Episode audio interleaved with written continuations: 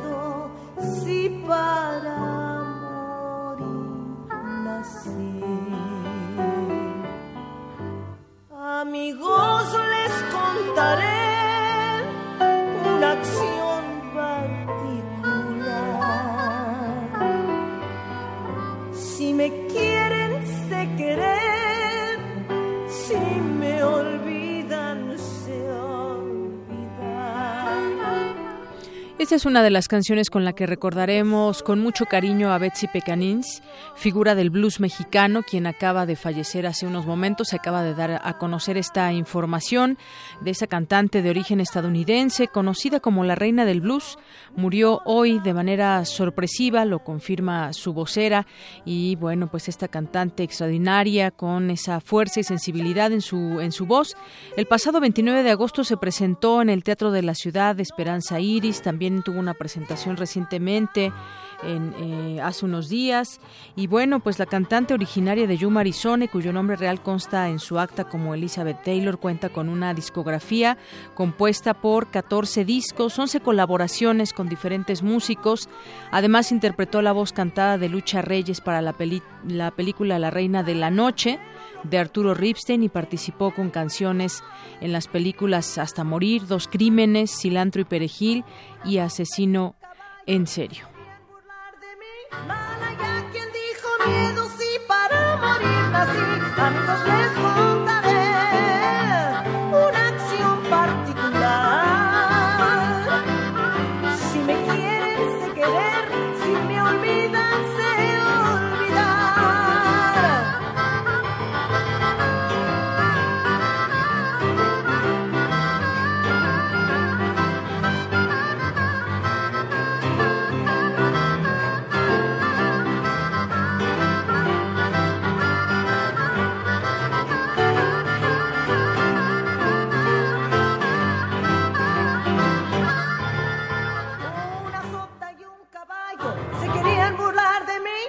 Malaya quien dijo miedo, si para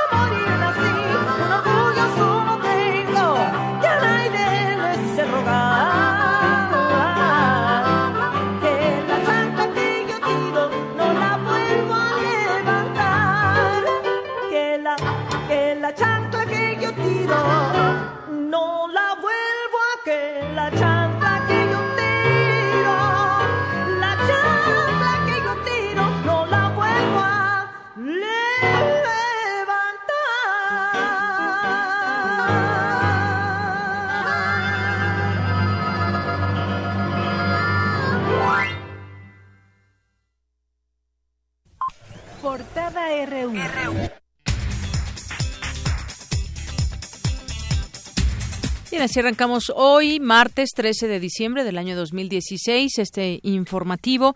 Y bueno, pues ya se dará en su momento conocer más información. Les saluda aquí de Yanira Morán con mucho gusto.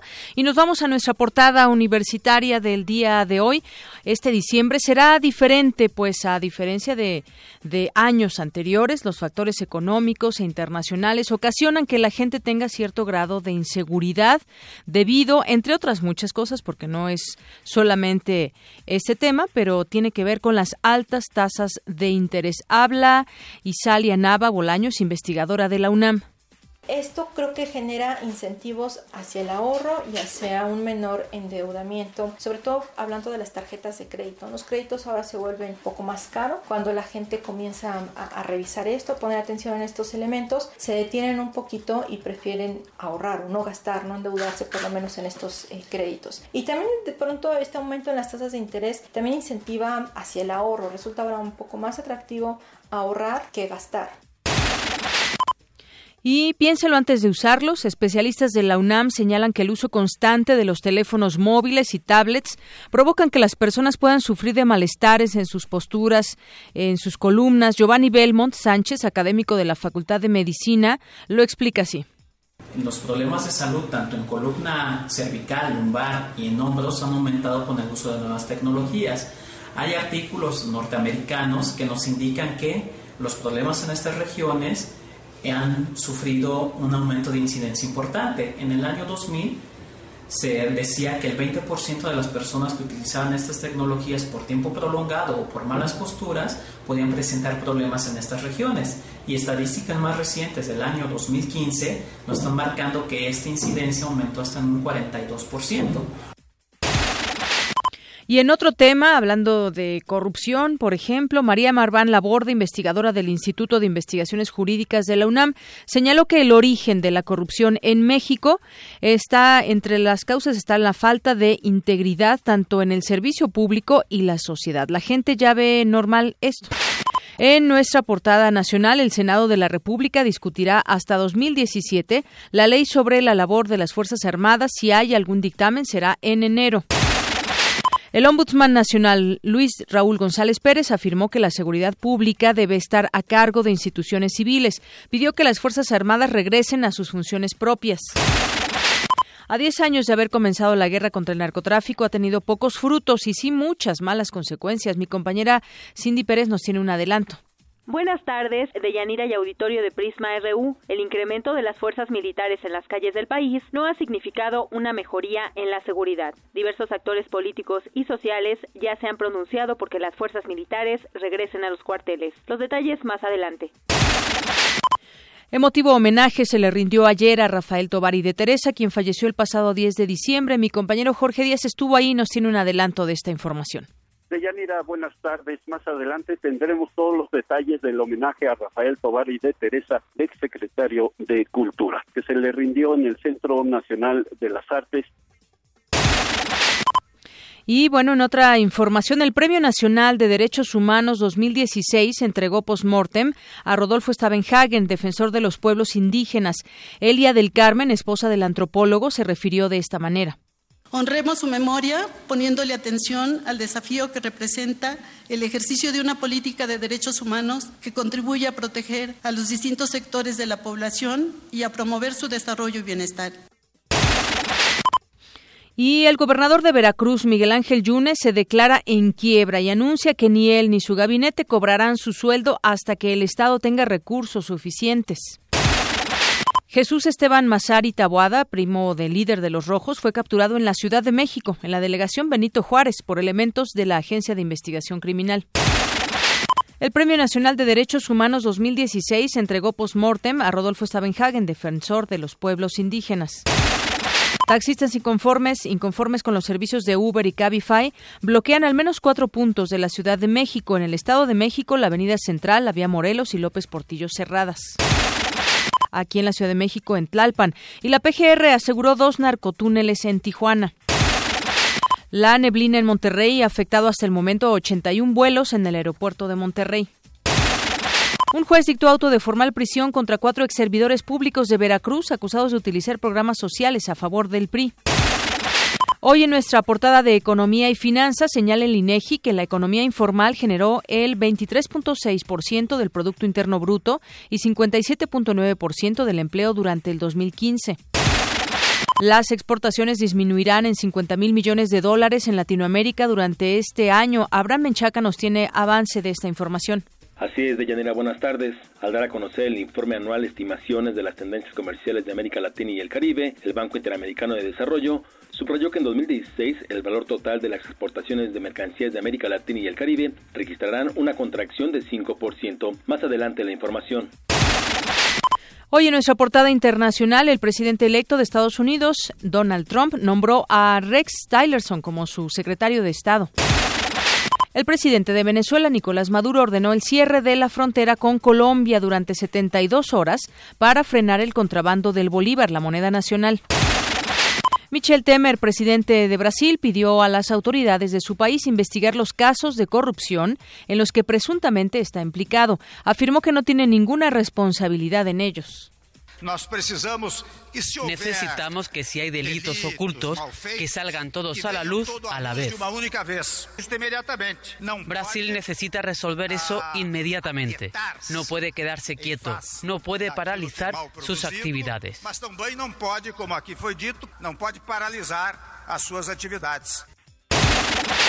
Nos vamos a un avance de la información cultural con Tamara Quiros. Tamara, buenas tardes. Buenas tardes, Deyanira y estimado auditorio. Este 15 y 16 de, de diciembre, el Castillo de Barbazul se presentará en la Casa de Lagunam. Además, les invitamos a conocer la propuesta synth pop del grupo Mika. Gracias. Nos vamos ahora contigo. Eric Morales, buenas tardes. Buenas tardes, Deyanira. Hoy nos visita a la cabina Paola Espinosa, clavadista mexicana que ha participado en cuatro ediciones de Juegos Olímpicos. Además, tendremos una entrevista telefónica con Hilario Ávila, quien es entrenador de judo de UNAM y ganó el Premio Nacional del Deporte 2016. Y la futbolista mexicana Nayeli Rangel jugará en España. Esta y otra información más adelante. Muy bien, muchas gracias, Eric.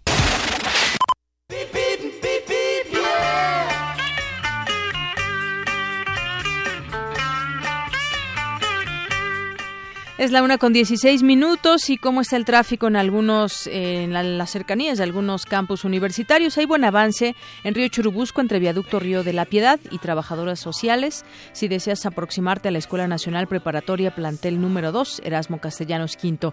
Y si tu destino es la Facultad de Ciencias Políticas y Sociales, encontrarás buen desplazamiento en ambos sentidos de el circuito Mario de la Cueva entre Investigación Científica y Avenida Insurgentes. Y hay carga vial en Avenida Insurgentes de Fuente de de fuentes brotantes a periférico, superando el punto, el avance mejora hacia Ciudad Universitaria.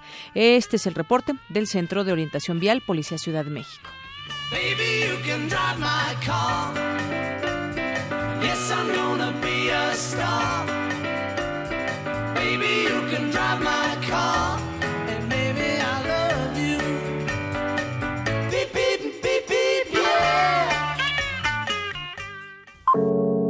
Campus RU.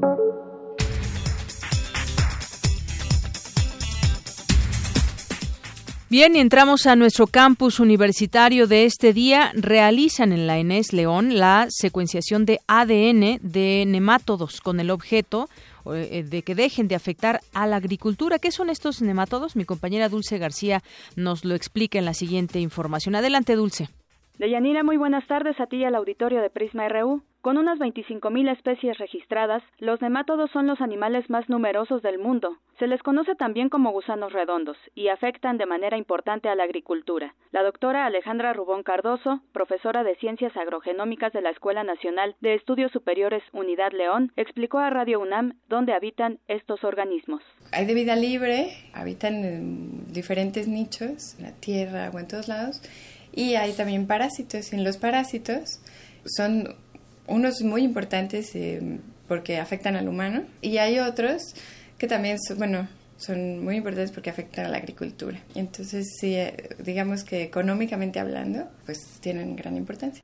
Debido a su tamaño microscópico, obtenerlos para investigación no es una labor sencilla. Además, la tarea más compleja es realizar la secuenciación de su ADN, labor que ya se trabaja en la ENES León. Ahorita estamos trabajando con la secuenciación de uno eh, del grupo de Ditilencus, se llama Ditilencus ipsachi, y afecta al ajo. Nada más que también tiene muchos otros hospederos. Entonces es como un problema latente porque puede estar en muchas otras plantas, además puede sobrevivir muchos años en el suelo seco y pues de repente, bueno, afecta grandes extensiones de cultivos. La doctora Rubón Cardoso relata qué tan difícil es hacer la secuenciación de un nemátodo. Principalmente es como conseguir este, las cepas, ¿no? Ahorita tenemos varias cepas de diferentes partes de la República y también queremos compararlas con otras cepas que, que no están en México. Después, pues es conseguir una población que sea más o menos homogénea, que no se estén cruzando unos con otros porque entre más diversa es la población, más complicado es este, el análisis. Después de, de cultivarla, eh, bueno, obviamente se cultiva en condiciones de, de mucha restricción para que no vaya a haber ningún peligro. Y después de extraer el DNA, pues hay que estar este, controlando que sea de buena calidad y ya después se, pues se hace una secuenciación. De esta manera se logra tener un mejor control del patógeno y así impedir que afecte a la agricultura de nuestro país. Lo principal es conocer la secuencia del, de todo el genoma, después predecir los genes que tiene y luego las funciones de estos genes. Y entonces así podemos localizar candidatos que sean importantes, moléculas importantes para el parasitismo y esas serían las, digamos, las moléculas blanco a las que estaríamos este, intentando atacar. Con este tipo de proyectos, los investigadores pueden llegar a insertar moléculas, manipular la expresión de una molécula o evitar un gen en las plantas para hacerlas resistentes a los nemátodos y así evitar el uso de pesticidas. Hasta aquí la información de Yanira. Muy buenas tardes. Gracias, Dulce. Bueno, pues investigaciones útiles en el tema de la agricultura. En otra información, de acuerdo con Carlos Manuel, exministro de Medio Ambiente de Costa Rica, hasta el 60% de los secretarios en materia carecen de experiencia y llegan al puesto por compadrazgo. Sí, muchas veces vemos no solamente en temas de medio ambiente, en otros no conocen no conocen del tema y de pronto pues están viendo temas de educación, en este caso pues temas de medio ambiente y pasan los años y de pronto pues seguimos estancados en algunas cosas. Isaí Morales nos tiene la información. Isaí. ¿Qué tal, Deyanira? Muy buenas tardes. En el marco de la décima tercera conferencia de las partes del Convenio de Diversidad Biológica, Carlos Manuel, exministro de Medio Ambiente de Costa Rica, reveló que hasta el 60% de los secretarios del sector carecen de experiencia y llegan al puesto por compadrazgo. Agregó que los nombramientos en esa posición obedecen a intereses políticos personales que dañan el progreso del desarrollo sostenible en el mundo. En entrevista para Radio UNAM, Gerardo Ceballos, académico del Instituto de Ecología de la UNAM, explicó qué características debería tener un ministro para ejercer su labor. A nivel de ministro de Medio Ambiente debería tener por lo menos uno de dos perfiles. Ser un, buen político que entienda la complejidad de sacar política pública e instrumentarla y en este sentido, que aunque no sea especialista en cuestiones del medio ambiente, pues entienda que tiene que estar rodeado de personales especializados. Y esto ha ocurrido en muchos lugares en donde el, ministro, a pesar de que no tenga eh, un, grado en cuestiones de medio ambiente, este, entienda que siendo un buen político puede instrumentar las políticas adecuadas. Y, y por otro lado, otro perfil que es correcto son personas que están especializadas en medio ambiente, pero que han tenido ya un entrenamiento político para poder precisamente sortear las complejidades que tiene que ver con llevar el tema ambiental a la arena política. El experto universitario agregó que en la mayoría de los países no se entiende la importancia del tema ambiental y explicó cuáles podrían ser las consecuencias de esto.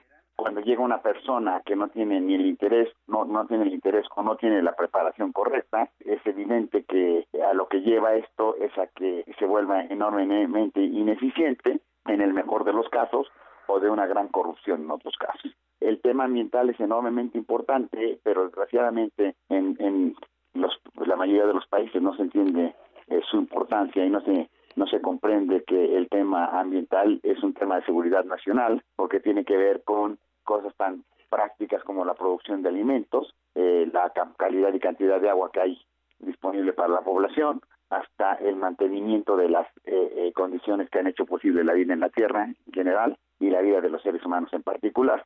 Ceballos afirmó que en México hay sectores que impulsan el desarrollo de innovación en materia de desarrollo sostenible, a pesar de la enorme problemática de corrupción, impunidad y delincuencia organizada. Enfatizó la importancia de reconocer el avance que hay en este sector y el esfuerzo por incluir a la ciencia en el proceso de solución de los problemas ambientales. De Yanira mi reporte. Buenas tardes. Gracias, Isaí. Muy buenas tardes. Y ayer le platicábamos acerca del homenaje que habría para Rafael Tobar y de Teresa, el secretario de Cultura, el primer secretario de Cultura. Y bueno, ahí se había desplazado ayer mi compañero Jorge Díaz, quien nos tiene la información de este emotivo homenaje que se le rindió ayer y a quien falleciera, Rafael Tobar y de Teresa, quien falleció el pasado 10 de diciembre. Jorge, cuéntanos. Muy buenas tardes. ¿Cómo estás, Deyanira? Buenas tardes. Efectivamente, personalidades de la cultura, la sociedad y la política se dieron cita en el Centro Nacional de las Artes para despedir al conciliador, al hombre que nunca perdió el piso, al conocedor de la cultura prehispánica y al divulgador de la creación mexicana en todas sus vertientes, Rafael Tobar y de Teresa, quien falleciera la madrugada de este sábado. Conmovido ante las cenizas de quien fuera el primer secretario de Cultura en México, su hijo, Rafael Tobar López Portillo dijo que no haría una apología de su padre, sino que se referiría a él como su amigo. Serán los valores que mi padre inculcó en mí los que me guiarán como brújula a lo largo de mi vida. La bondad que caracterizaba a mi padre y el enorme amor que sentíamos todos por él logró que sus dos familias, la primera y la segunda, se convirtieran en una sola. Y el hecho de que él ya no esté no significa que ello cambiará, pero sí significa que el enorme amor y unión que existe entre nosotros se hará más profundo, pues podremos consolarnos por un vacío imposible de llenar y que solo es comprensible en la intimidad de la familia. Mencionó que las enseñanzas de su progenitor serán transmitidas a, los, a las cinco mujeres que marcaron su vida. Sus esposas Carmen, su ex esposa Carmen, su esposa Mariana, quien lo acompañó hasta el último momento, y sus hijas Leonora, María y Natalia pues la nobleza y el conocimiento del extinto secretario son dignas de continuidad en la familia, y describió los últimos momentos que pasó junto a su padre.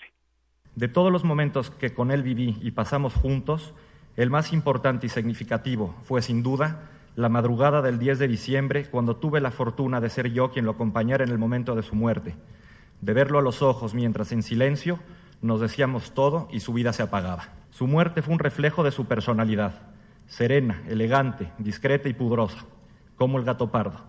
Se fue tranquilo y en absoluta paz. Incluso en su muerte honró el, el lema de familia que reza, una buena muerte honra toda una vida. El músico y director de orquesta Carlos Prieto recordó que conoció a Tobar y de Teresa cuando éste era un joven impetuoso y ansioso por nutrirse de la cultura nacional. El emotivo homenaje al que asistió el titular del Ejecutivo y los integrantes de su gabinete concluyó con tres minutos de aplausos en memoria de quien fue equiparado con Justo Sierra, Jaime Torres Bodet y José Vasconcelos.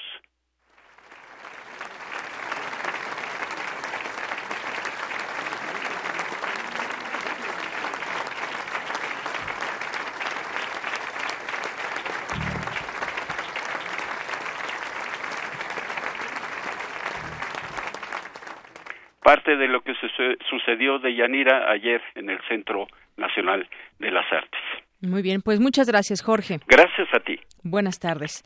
Bueno, nos vamos ahora con mi compañera Cindy Pérez, porque a 10 años de haber comenzado la guerra contra el narcotráfico, tema del que ya hemos hablado y hemos aquí expresado, hecho llegar algunas opiniones de las personas que estudian el tema del narcotráfico, de la inseguridad. Y bueno, pues eh, en ese tema muchos dicen ha tenido pocos frutos y sí muchas malas consecuencias. Incluso el ejército ha manifestado la necesidad de regresar a sus cuarteles. Adelante, Cindy, buenas tardes. Buenas tardes, Deyanira y auditorio de Prisma RU. Desde el 2006, el entonces presidente Felipe Calderón determinó que el ejército mexicano saliera a las calles a luchar contra el crimen organizado, mientras que en el 2012 la Secretaría de la Defensa Nacional reportó que tenía desplegadas 75 bases de operaciones mixtas en el país. En el 2016 sumaron 142 con 3.386 soldados asignados a tareas de combate a la delincuencia. Sin embargo, el incremento de las fuerzas militares en las calles del país no ha significado una mejoría en la seguridad. De acuerdo con Javier Oliva Posada, académico de la Facultad de Ciencias Políticas y Sociales de la UNAM, esta decisión no forma parte de una estrategia integral que mejore las policías estatales y municipales se han asignado eh, cientos de miles de millones de pesos para la reestructuración de las policías locales, entiéndanse municipales y estatales y simplemente el año pasado eh, se conoce con el acrónimo de FASP, que es el Fondo de Aportación para la Seguridad Pública en estados y municipios, fue en números redondos de 8 mil millones de pesos. Eh, me parece que la federación eh, no ha encontrado los recursos, por un lado, políticos, legales y, y, por supuesto fiscales para poder llamar a cuentas a los municipios y estados que, que no que no han cumplido Recientemente, el secretario de la Defensa Nacional, Salvador Cienfuegos Cepeda, declaró que las actividades de seguridad pública que realizan los militares desnaturalizan a las Fuerzas Armadas, pues sus efectivos no estudiaron para perseguir delincuentes. Al respecto nos habla el investigador universitario que también hay que decirlo, no es la primera vez que lo expresa un, un, mando de la Secretaría. El 20 de noviembre pasado, el almirante secretario, teniendo a los representantes de los tres poderes de la Unión y el gabinete en pleno, en una ceremonia muy importante que es en el inicio de nuestra Revolución Mexicana, eh, nuevamente solicitaba marco eh, jurídico. Entonces podemos ver que a lo largo de estos años no ha habido precisión de parte del poder civil quién o qué institución está dejando de cumplir sus funciones que tienen que ser sustituidas por las Fuerzas Armadas. Luego de las declaraciones del titular de la Sedena, el presidente de la Comisión Nacional de los Derechos Humanos, Luis Raúl González Pérez, señaló que la seguridad pública es una función que corresponde a instituciones de carácter civil. La seguridad pública es una función que corresponde y debe estar a cargo de instituciones de carácter civil. Nuestra Fuerza Armada debe volver, cuando las condiciones del país así lo permitan, a las funciones que le son propias, debiéndose establecer para ello una ruta gradual y verificable. El carácter extraordinario de su participación en, tareas de seguridad pública no debe asumirse como algo permanente o promoverse que así sea. En el Senado no existe consenso para legislar la Ley de Seguridad Interior, pues mientras el grupo parlamentario del PRI pide un periodo extraordinario para conformar un dictamen, el PRD advirtió que no existen condiciones para una aprobación en 10 días, ya que pasaría como un albazo legislativo. En 10 años de la lucha contra las drogas en México han muerto más de 100.000 personas y otras 28.000 se reportan como desaparecidas, según datos de diversas organizaciones civiles. Hasta aquí el reporte. Muy buenas tardes. Gracias, Cindy. Muy buenas tardes. Bueno, pues sin duda un tema que se debe atender, no es algo permanente, dicen los propios involucrados, que las tareas del ejército se pasen a las calles. La ley de seguridad interior que exigen las Fuerzas Armadas para proteger sus funciones de seguridad pública, pues será sometida también a foros de consulta en los que participarán la sociedad civil, especialistas académicos y militares. No, habrá, ah, no hay que perder de vista que pues este tema tiene que ver también con lo que marca la propia Constitución, cuál es la labor del ejército en este en, pues en nuestro país y cuál es la labor de las policías cuando tenemos casos tan fuertes de narcotráfico, de crimen organizado, hasta dónde pueden intervenir y hasta por cuánto tiempo las Fuerzas Armadas. Eh, así lo han dado a conocer los presidentes del Senado, Pablo Escudero y de la Cámara de Diputados Javier Bolaños en torno a esta ley de seguridad interior buscan realizar un periodo extraordinario en la segunda quincena para de enero para que senadores y diputados procesen de manera conjunta esta legislación. Ya el, líder de los diputados del PRI, César Camacho, dice que sí existe voluntad si existe voluntad, el dictamen estará listo antes de la Navidad. La Junta de Coordinación Política de la Cámara de Diputados acordó solicitar al Senado el trabajo conjunto, dado que en San Lázaro existen tres iniciativas sobre el tema, mientras la Junta en el Senado analizará hoy la ruta para el periodo extraordinario. Las fechas y sedes de los foros están aún por definirse. Las iniciativas en la Cámara de Diputados coinciden en plantear la fórmula para regular la actuación de las Fuerzas Armadas en tareas de seguridad pública para su regreso a los cuarteles, así como en qué momento pueden ser convocados de nuevo. Qué bueno que se pueda discutir en foros o en cualquier espacio, se, se den debates al respecto del tema, pero pues lo cierto es que hay que respetar la Constitución y habrá que ver también Habrá que ver también en este sentido la labor que tendrán que realizar las, las policías. ¿A qué se comprometen, por ejemplo, los gobernadores con sus policías estatales y, en el caso de los presidentes municipales, con sus policías municipales? ¿A qué se comprometen y en cuánto tiempo? Hay distintos estados y, municipios que tienen eh, focos rojos, algunos otros estarán más en calma, pero sin embargo debemos de ver esto como un tema en conjunto. Ya estaremos, por supuesto, siguiendo la pista a estos temas. Por lo pronto me voy ahora con mi compañera Ruth Salazar. El narco, el narcotráfico es otra gran industria. En ella las mujeres son fundamentales para concretar estos ilícitos. Muchas participan en esta actividad por convencimiento propio y otras otras más por necesidad y yo agregaría también otro tanto engañadas. Adelante, Ruth, buenas tardes. ¿Qué tal, Deyanira? Buenas tardes. Esta es la información. Hoy, a 10 años de que el gobierno federal declarara la guerra al narcotráfico, la principal causa de encarcelamiento de mujeres en México es por delitos relacionados con el mercado de las drogas. Esto a pesar de que ocupan el eslabón más débil de la estructura criminal. Cifras de la Comisión Nacional de Seguridad reflejan que actualmente hay alrededor de 10.000 mujeres en prisión por crímenes relacionados con la fabricación, venta y distribución de narcóticos. Y este número podría aumentar, pues se calcula que alrededor de 200.000 mujeres mexicanas trabajan de forma directa o indirecta para cárteles del narcotráfico, según datos de la Central de Organizaciones Campesinas y Populares. Ana Pecova, directora de la organización X Justicia para las Mujeres, habla sobre el incremento de las mujeres en prisión por delitos contra la salud. 98% son mujeres sin antecedentes penales, son responsables de delitos no violentos, mayoritariamente pobres, con niveles de estudios bajos, a menudo con problemas de salud mental, uso de sustancias psicoactivas, uh, muchas veces cuentan con historia de violencia, incluso violencia sexual, y particularmente importante para señalar, casi todas son madres, la activista explica cuál es el perfil de las mujeres encarceladas por delitos relacionados con estos ilícitos. En el mismo tiempo, las mujeres ocupan los eslabones más bajos de la cadena delictiva. Son cultivadoras, recolectoras, introductoras de drogas en centros de reclusión o mulas. Uh, fungen como mano de obra fácilmente reemplazable de las redes criminales transnacionales y su encarcelamiento no afecta de ninguna manera significativa las dinámicas del narcotráfico. X, Justicia para las Mujeres, analiza el perfil que tienen las mujeres en el narcotráfico y cómo la política actual, con tendencia a sobrepenalizar, las criminaliza sin que con ello se presenten resultados positivos en la lucha contra las drogas. Sin embargo, la estancia en la cárcel las estigmatiza, además de que sus dependientes económicos son presa fácil del crimen organizado. El alarmante número de presas se debe, entre otros factores, a la ignorancia y la pobreza. Algunas delinquen para alimentar a sus hijos y porque no saben qué tan grave es transportar o portar drogas. Pecova subrayó la necesidad de implementar prácticas de justicia alternativa, como el encarcelamiento domiciliario. Hasta aquí el reporte de Yanira. Buenas tardes. Gracias, Ruth. Muy buenas tardes. Y bueno, todos estos temas se van ligando. Hoy el INEGI da a conocer algunas cifras y dice que queda rebasada la capacidad de cárceles en México, tema que, que, no es nuevo ni este, esta premisa. Al cierre de 2015, el número total de personas recluidas en los centros penitenciarios a cargo de las entidades federativas ascendió a, dos, a 217.595 presos, cifra 28.6% superior a la capacidad instalada en las 272 instalaciones existentes en el país, de acuerdo con los resultados más recientes del Censo Nacional de Gobierno, Seguridad Pública y Sistemas Penitenciarios Estatales, dado a conocer por el INEGI.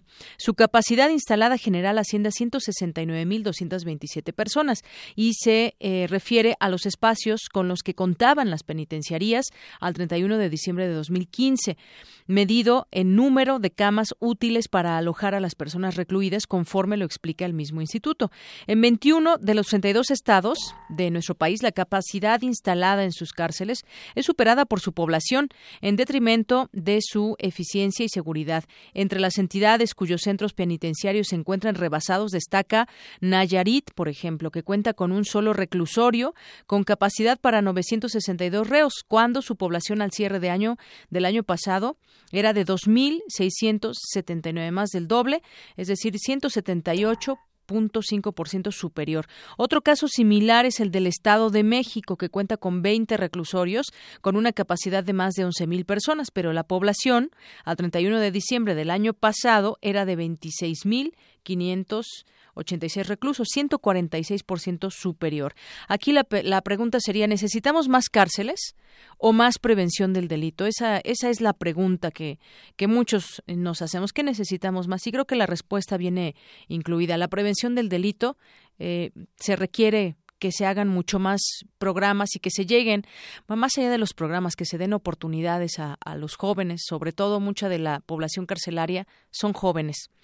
Y bueno, nos vamos ahora a nuestro Vox Populi porque mire esto a raíz de esta nota que también publica eh, la encuesta LINEGI, la encuesta nacional de transparencia y acceso a la información, que elabora el INEGI revela que más del 75% de los ciudadanos, y yo le pregunto a usted si confía o no, porque lo que revela esta encuesta dice que 75% de los ciudadanos desconfían de los datos gubernamentales en materia de seguridad y narcotráfico, porcentaje que se eleva hasta 80% cuando los datos se relacionan con los salarios de los funcionarios públicos. El recelo ciudadano, según el sondeo, coloca también en muy altos porcentajes lo relacionado con el desempeño de los gobiernos, el uso de recursos públicos y el estado de la economía. En contraste, donde la población sí cree en la información gubernamental, sobresale el ámbito de los desastres naturales. Ahí sí creemos eh, con un nivel de confianza de 71.3% y de forma distante 48.5% confían en los datos de apoyos gubernamentales vía programas sociales y 47% en cuanto a los servicios de salud.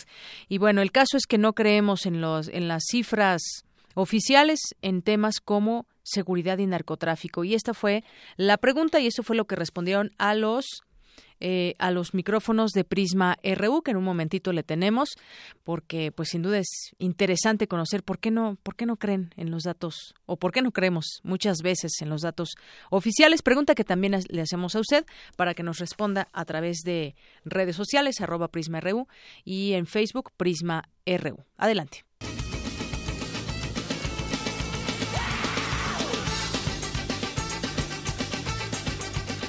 No, no creo en ellas porque pues podrán decir muchas cosas, pero el día a día o lo que vivimos nos dicen que no, nos asaltan, me asaltan, entonces no, no creo. No, para nada. De, hecho, podemos comprobar en las calles que inclusive la delincuencia ha incrementado. Más de lo que digan que ha disminuido la inseguridad o que las cifras son otras, pues con salir a la calle podemos comprobar que no es cierto. No, no creo. Siempre hay mentiras, siempre están inventando las cosas, nos, eh, nos hacen parecer que todo está bien cuando no es cierto. No, pues yo creo que en realidad siempre es, eh, a lo mejor algunos son ciertos y a lo mejor otros no, porque siempre los maquillan para que parezcan que las cosas están mejorando y tú te sientas más seguro, pero en realidad no, no es así. Pues no, no lo creo, no lo creo porque la realidad que uno vive todos los días y además lo que nosotros vemos que pasa en los estados, en la República, en todas partes, pues es completamente contrario a lo que ellos dicen. No, eh, nunca son creíbles porque el gobierno nos ha dado tantas pruebas de que siempre tergiversan datos, siempre cambian cosas para hacer, para quedar bien con la sociedad. Entonces, no, nunca eh, se me ha hecho creíble todo lo que han dicho de que ya bajó la delincuencia, de que hay menos robos, menos este, narcotráfico, etcétera.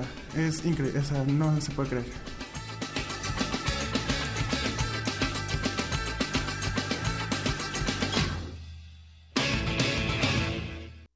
Bueno, pues ahí está lo que responden algunas personas. Y es que según este estudio dado a conocer durante la sesión del Sistema Nacional de Transparencia, entre los encuestados, y yo les pregunto, ¿por qué no creemos en estos datos? Bueno, algunas de las causas que provocan desconfianza en la información que proporcionan las dependencias de gobierno obedecen a que la información se manipula, eso lo piensa el 82.4%, no coincide con la realidad, es decir, vemos, nos pueden decir, ya, ya no hay secuestros o ya casi no hay secuestros, ya casi se está terminando el narcotráfico, o en tales zonas donde operaba el narcotráfico ya no opera como tal y ya se han reducido las cifras y demás, bueno, pues la realidad muchas veces nos rebasa y decimos, ¿cómo voy a creer si yo me siento mucho más inseguro? También otros piensan que está incompleta, otros piensan que se oculta y otros más que es falsa. Así que, bueno, pues hay toda esa gama de razones por las cuales muchas veces la gente no cree en las cifras oficiales, eh, en los pues en las cifras que dan sobre, sobre diversos temas. En este caso se, se hizo más que otra cosa en temas de narcotráfico y de salud. Una con 42. Queremos conocer tu opinión. Síguenos en Twitter como arroba PrismaRU.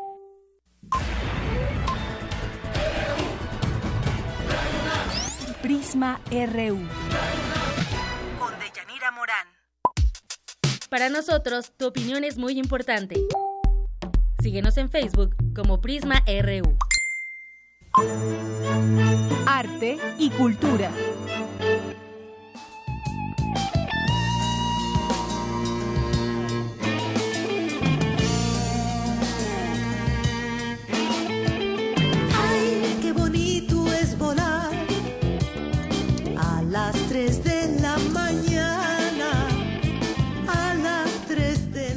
Adelante, Tamara, muy buenas tardes. Buenas tardes, Deyanira. Esto que escuchamos de fondo se llama La Bruja, interpretada por eh, la fallecida, bueno, ya dimos la noticia, Betsy Pecanins, quien nos dejó un, un, legado extraordinario, ¿no? musical de fusión de la canción ranchera mexicana y el bolero con el blues.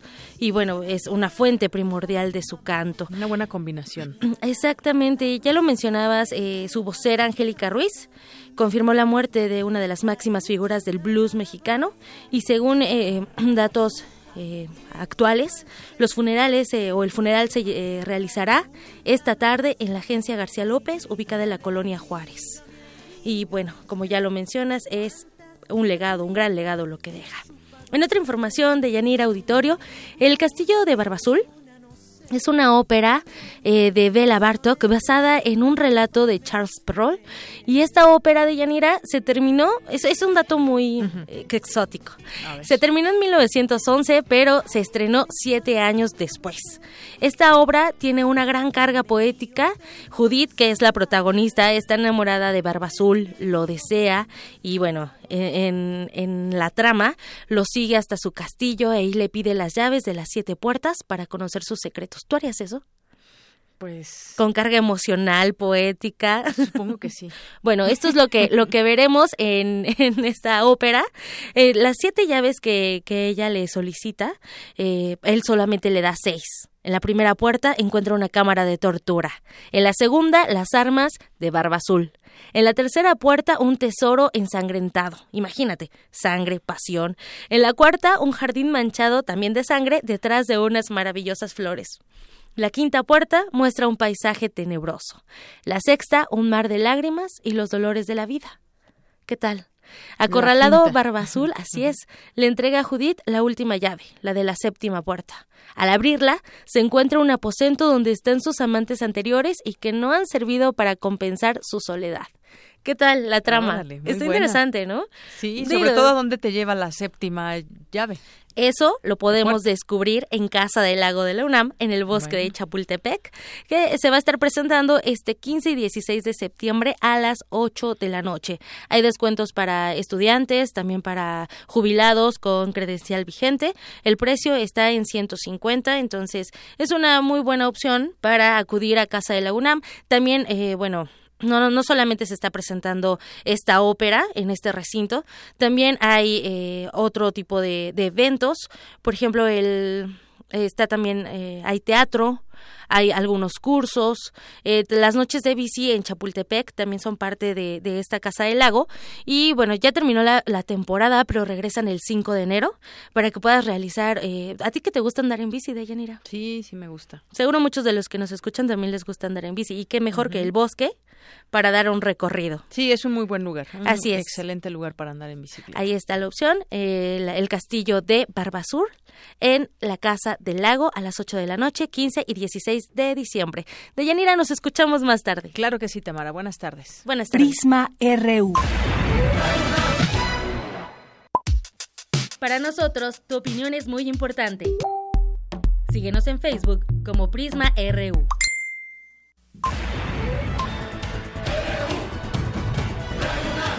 Prisma RU. Con Deyanira Morán. Queremos conocer tu opinión. Síguenos en Twitter como arroba PrismaRU. Zarpazo RU.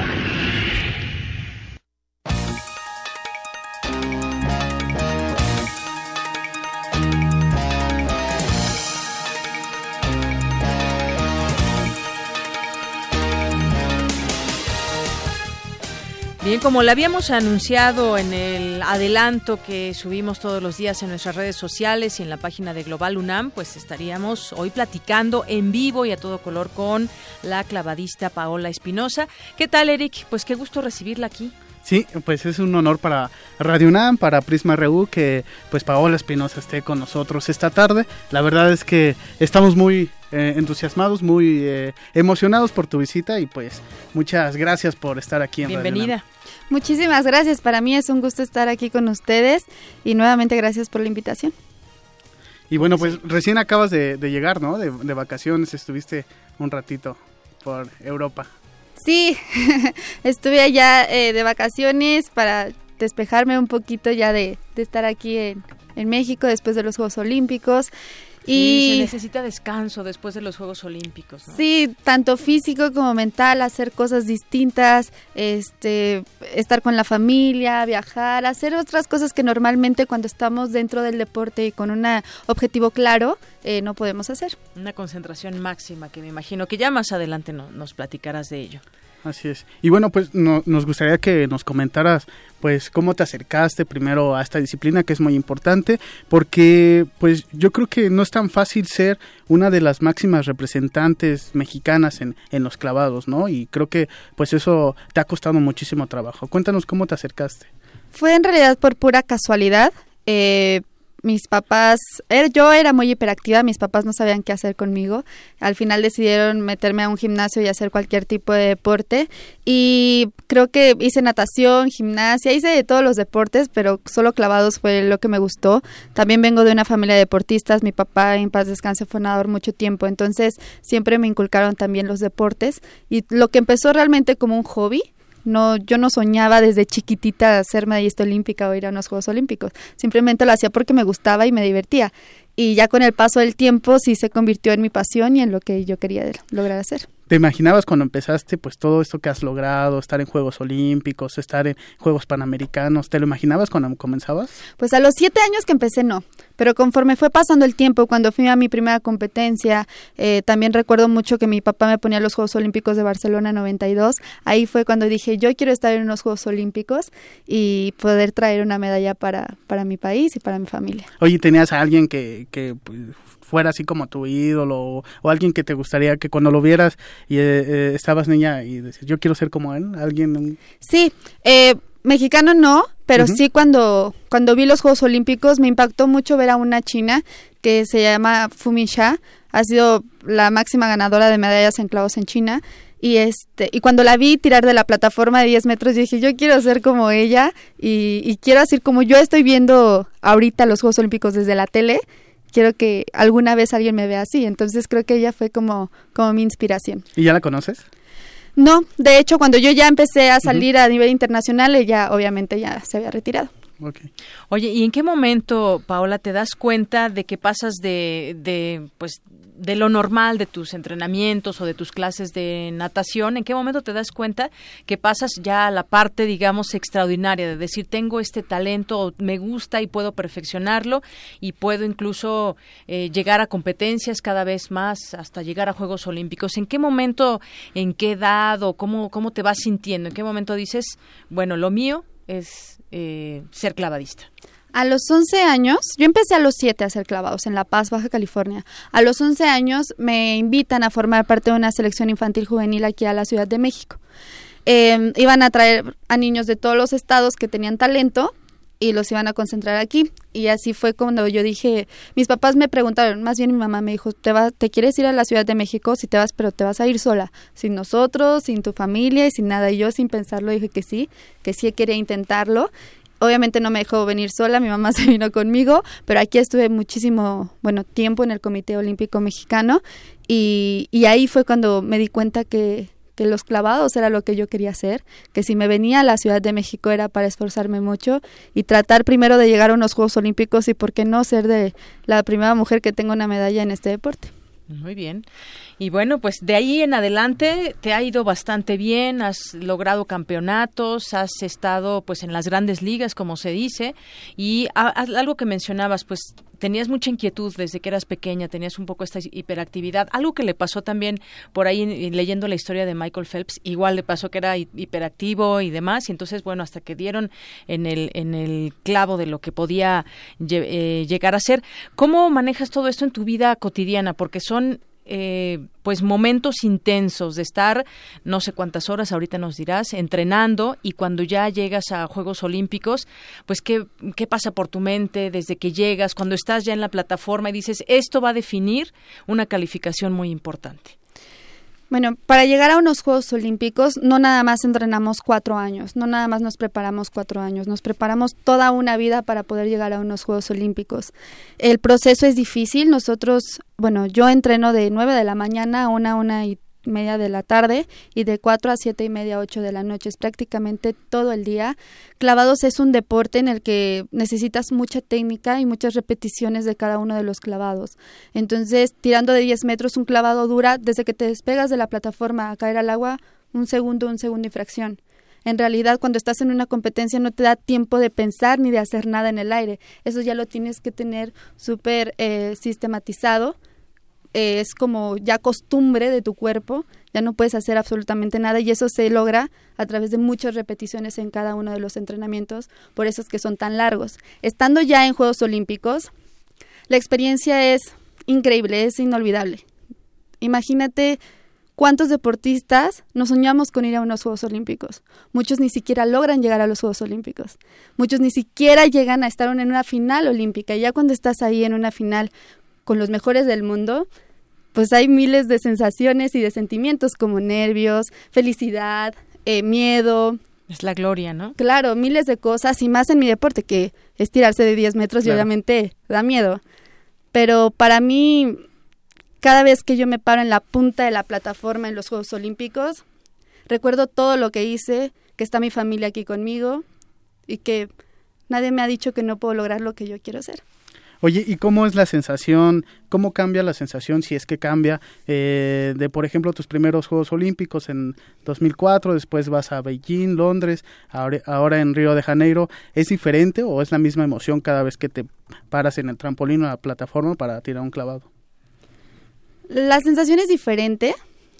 ¿Por qué? Porque cuando son tus primeros Juegos Olímpicos, pues vas a disfrutarlo y no tienes absolutamente nada que perder. Es como tu primer parámetro, los primeros Juegos Olímpicos. Eh, ya los segundos, pues ya es distinto. ¿Por qué? En mi caso, porque ya, ya, llegaba yo con posibilidades reales de tener una medalla. Entonces el sentimiento es, es difícil, a veces los nervios te ganan y, yo recuerdo mucho que en mis segundos juegos yo estaba parada y me temblaba la cabeza, ¿no? Del, del miedo y del nervio. Y eh, ya mis terceros Juegos Olímpicos eh, logré tener una medalla en mis segundos y en mis terceros lo volví a lograr otra segunda medalla olímpica y la sensación fue son mis terceros Juegos Olímpicos, muy pocas personas lo pueden lograr, lo quiero disfrutar. Y en estos cuartos Juegos Olímpicos pues sigue siendo alegría, felicidad y, y yo dije, bueno, ya esto es para mí un, un, plus más en mi carrera, he hecho todo lo que he querido ser, he ganado todo lo que he querido, aquí simplemente quiero un poquito más, quiero alcanzar eh, ese sueño y objetivo que por lo, por lo cual entrené, que era una medalla en estos Juegos, me quedé en cuarto lugar a, a nada del bronce, pero eso no, no me desanima, al contrario, me da más ánimo para, para poder seguir adelante con mi vida y con todo lo que yo quiera hacer. Oye, ¿y vas a ir por los quintos o ya? Pues espero. La verdad es que es muy pronto decirlo, es muy pronto este asegurarte. Por lo pronto te puedo decir que, que regreso de vacaciones, tengo que atenderme muchas lesiones. Ustedes saben que el deporte de alto rendimiento eh, pues no es 100% salud. sí tenemos bastantes lesiones en el camino que ahora es tiempo de atenderlas. Y bueno, yo quisiera preguntarte, bueno, además felicitarte por tus cuartos Juegos Olímpicos. Ojalá que ya valorarás y nos daría un gusto enorme verte en los, en los quintos Juegos Olímpicos, pero pues has ganado muchos otros campeonatos, que eso habla también de toda esa disciplina. Yo te quisiera preguntar también, Paola, sobre pues los apoyos que te da el propio gobierno de México a través de las instancias deportivas. ¿Cómo ha sido? ¿Has tenido alguna queja o te han apoyado como se debe? ¿Qué opinas también de esa parte de la que en algún momento deportistas se han, se han quejado, por ejemplo, como en el tema de la CONAD, en su momento fue una situación ríspida la que se vivió en los pasados Juegos Olímpicos. ¿Cómo, cómo ha sido en el caso tuyo? Bueno, creo que siempre hace falta un poquito más y siempre vamos a, necesitar y a querer un poco más, pero yo he recibido siempre el apoyo de la CONADE, em, no me puedo quejar, tengo mis viajes, eh, mi fogueo a mi entrenador, este, todo lo que, lo que se requiere para, para lo, más bien lo que necesito para poder llegar bien a, una competencia. Más allá de, del dinero, de la cuestión económica, eh, cuando dices falta un poquito más, quizás, no sé, te pregunto, te refieres también a la atención integral que requiere un, un, deportista o, a qué te refieres con ese poquito Me refiero a que el deporte va evolucionando que la gente y los deportistas vamos evolucionando y vamos a necesitar cosas diferentes, cosas nuevas. Eh, el tipo de, infraestructura que a veces a la que nosotros entrenamos, pues necesitas más colchones, necesitas trampolines nuevos, cosas así que sí nos los dan, eh, pero pues siempre hace falta. Muy bien. ¿Qué más, Eric? Oye, y también eh, quisiera preguntarte, en ese desarrollo que has tenido desde pues, tu infancia hasta ahora que has tenido eh, ya cuatro participaciones en Juegos Olímpicos y que tal vez te veremos en, Tokio 2020, pues, ¿qué, ¿qué cosas mejorarías de esta de estas herramientas que, que da precisamente el deporte mexicano a pues todos aquellos aquellos niños que quieren llegar a ser deportistas profesionales? Bueno, creo que que vamos por buen camino. No sé si tuvieron la oportunidad de ver los Juegos Olímpicos, pero ya hay muchos deportes que no que ya no son los mismos como clavados, taekwondo, los que traían medallas para para nuestro país. Hubo en pentatlón, hubo otra vez en box, que hace muchos años no había medalla, en tiro, cuarto lugar, en atletismo, en, en martillo hubo otra persona que quedó en, en cuarto lugar. Entonces, este panorama se está abriendo, además deportes, a gente que quiere seguir adelante, que lo está haciendo bien y eso habla de, de un apoyo atrás que, que me, me imagino ha impulsado la CONADE y, y qué le diría yo a, los niños o a los jóvenes o todos los que quieran hacer deporte pues que lo intenten, que se animen, que si yo pude hacerlo, que soy de carne y hueso, cualquier persona lo puede lograr. Oye, ¿y tú quieres colaborar cuando, eh, digamos, termines eh, en, en, un futuro, espero que sean muchos años, tu carrera como deportista? ¿Te gustaría colaborar para formar a nuevos deportistas? Me gustaría siempre ayudar eh, a México a hacer deporte. eh, creo que puedo contribuir con mi país todo lo que me ha dado y lo que me ha enseñado de una manera distinta, tal vez no como entrenadora, pero sí tratando de que la gente quiera hacer deporte. Justo ahora ya lo estoy empezando a hacer con mi fundación, la Fundación Paola Espinosa, que lo que queremos es activar a niños de preescolar, de primaria, de secundaria, a que se animen a hacer deporte, a que lo hagan por hábito y así podamos seguir cambiando las familias de, de nuestro México a un México mucho más sano. Así es. Hay quien piensa que el deporte es elitista porque hay deportes, deportes que son muy caros o se requiere cierto equipo. ¿Cuál piensas tú que sea la realidad del deporte en México? Algo que mencionabas muy importante es decir, bueno, a mí me gustó y yo lo logré y, das el mensaje de que si alguien realmente lo quiere, lo puede lograr. Sin embargo, pues eh, si alguien quiere practicar algún deporte, de pronto, pues los lugares hay que ver cuál es el idóneo y luego el equipo puede costar caro y demás. ¿Cómo ves tú la realidad de, del deporte en México? Creo que todo empieza, eh, un deportista siempre empieza con, con el esfuerzo que hace la familia. Creo que hay, en México nos hace falta la cultura en los padres de, de, apoyar a los niños a que hagan deporte. Sé que es difícil, que a veces hay deportes, como tú lo dices, muy caros, que no se puede costear, pero creo que, que hay muchas alternativas. Creo que acercarse a las instancias eh, que se necesita como la CONADE, el ver a un niño que tiene talento, ¿tú crees que CONADE no lo va a voltear y lo va a ayudar? Claro que lo va a ayudar, ¿por qué? Porque es un niño que va a tener talento y va a dar la cara en un futuro por México. Entonces creo que, que, que sí es posible que se pueda hacer cualquier tipo de deporte. Muy bien. Oye, y también algo que a nosotros como espectadores de pronto nos da mucha curiosidad de, de, los deportistas que vemos en competencias muy importantes, como el caso de Paola, pues es saber, además del deporte que sin duda es tu pasión, pues qué, qué otras eh, cosas te gustan hacer, ¿no? Que es eh, cuando terminas de entrenar, qué, qué, este, qué actividades realizas. Bueno, pues me encanta comer, este, tal vez no es una actividad como tal, pero disfruto mucho comer, poderme ir a algún restaurante de y poderme sentar, poder platicar con, con mis amigos, con mi familia, poder comer rico, poder comer bien. Este, me gusta ir al cine, es, me gusta pasear, me gusta el mar, me gusta la playa. Eh, me gustan las vacaciones, eh, pues no sé, hacer cualquier cosa de, de alguien de, de mi edad, pues finalmente sigo siendo mujer, sigo siendo joven, me gusta hacer de todo, eh, disfrutar la vida, pero sí cuando tengo un tiempito libre me gusta lo que sea que haga, pero hacerlo en familia. Sí, porque, por ejemplo, comentaba eh, Michael Phelps que eh, pues él ha pasado toda su vida bajo mucha disciplina, ¿no? Y entonces ya cuando se retira, pues de, de pronto se enfrenta a, bueno, ¿y ahora cómo es? ¿Y ahora qué hago? ¿Cómo es un ritmo de vida diferente, no? Sí, es totalmente distinto. ¿Por qué? Porque nosotros estamos acostumbrados a estar a solo un círculo social que es nuestro deporte, a estar tan encerrados en un objetivo y en una meta que no nos damos cuenta de lo que pasa, ¿no? Eh, por ejemplo, en, en su momento iba a la escuela y pues yo no me podía quedar a la, a la vida normal, ¿no? De alguien de mi edad, pues yo tenía que regresarme a entrenar, tal vez no me quedaba todas las clases y me tenía que ir. Entonces, esa, ese tipo de momentos, tal vez en su momento no lo vives, pero ya después hay tiempo para todo. Creo que puedes disfrutar, conocer, hacer de todo una vez que, que tenés el tiempo. Y que finalmente vale la pena, ¿no? Porque pocas personas pueden representar a México pues en un deporte alto nivel. Así es, creo que yo no me arrepiento de, de haber dejado esa etapa de mi vida porque la vida de un deportista hay que aprovecharla, no es para siempre y si Dios me dio este talento y mi familia me ayudó a tenerlo y aparte me gusta, me apasiona y tengo talento, pues tengo que aprovecharlo. Bien, no, pues yo me resta agradecerte que hayas venido aquí, Paola Espinosa, y bueno, mucha gente de la comunidad universitaria que te está escuchando, pues sin duda un, ejemplo de esfuerzo, de disciplina. Hay muchas actividades también deportivas dentro de la UNAM y aquí, pues a través de Eric Morales y toda la sección deportiva, pues tratamos también de incentivar a, a los estudiantes que aprovechen esas oportunidades que hay de la disciplina que les guste, realmente la puedan, la puedan llevar a cabo al máximo y con pasión y bueno, pues los resultados pueden ser muy muy gratos si se toma en serio o mucha gente pues puede hacer ejercicio quizás sin, sin, sin fines de ganar campeonatos ni nada, siempre es importante el deporte en la vida de las personas. Así es, no tiene que ser de alto rendimiento, simplemente hacerlo por salud, por sentirnos bien, tanto de mente como de cuerpo, así que invito a toda la gente a que se activen físicamente. Muy bien, pues muchas gracias. Gracias. Gracias.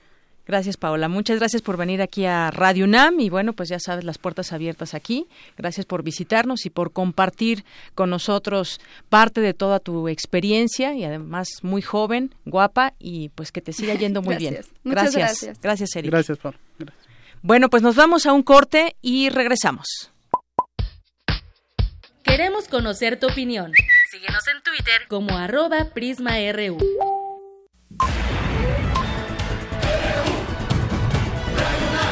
Prisma RU. Con Deyanira Morán.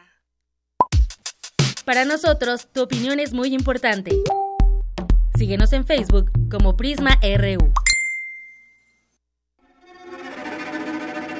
Conoce los relatos de las personas que resisten y reconstruyen la paz. Resiliente. Resiliente. Resiliente. Las voces y miradas de quienes buscan alternativas ante la violencia y la adversidad. Los domingos a las 3 de la tarde por el 96.1 de FM. Radio UNAM. Viajar es hacer tus sueños realidad, pero viajar sin planear puede convertirse en una pesadilla. Para que la falta de información no sea un obstáculo en tu camino, creamos la Guía del Viajero. Para viajar seguro y que nada te detenga, siempre es mejor viajar informado. Tú también visita www.gov.mx diagonal guía del viajero o descarga la aplicación. Porque viajar informado es viajar más seguro. Secretaría de Relaciones Exteriores, Gobierno de la República. Queda inaugurado oficialmente el Parque Central. Hola, ¿a qué hora lo inauguran? No, ya cortaron el listón. Pero si usted no vive aquí. Pero vivo aquí hace años. Bueno, damos por terminada esta junta vecinal. Hola vecina, vengo a la junta. Fue a las dos, pero solo para colonos. No te quedes fuera. Actualiza el domicilio de tu INE y participa en las decisiones de tu comunidad. Ahora que actualicé mi domicilio, decido lo que le conviene a mi comunidad. Instituto Nacional Electoral, INE. Abrir puertas. Perder el miedo. Abrazar lo nuevo. Aprender. Especializarte. Basta que quieras dar el paso. Atrévete con los cursos y diplomados que la UNAM tiene para ti. Ingresa a docencia.tic.unam.mx y lánzate a una nueva aventura que cambiará tu vida. Vive plenamente tu vida digital. Dirección General de Cómputo y de Tecnologías de Información y Comunicación, UNAM. Ingredientes para hacer la pócima de la diversión. De rana intrépida.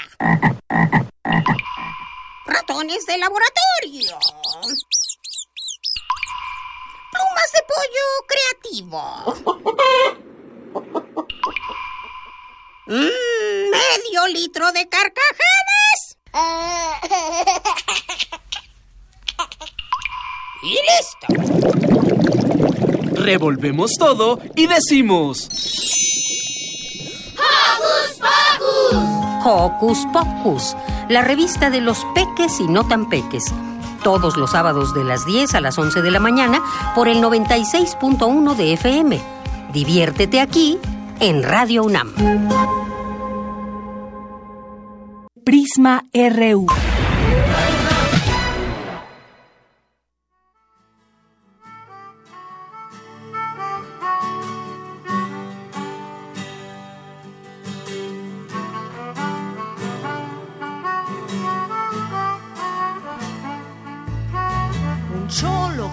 Estilo y con cuchillo.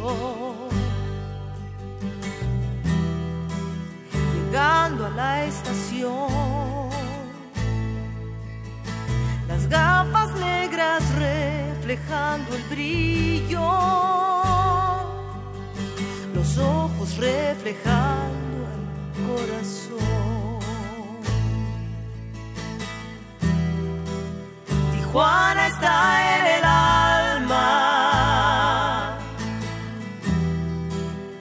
Escucha su rumor quemando con su voz.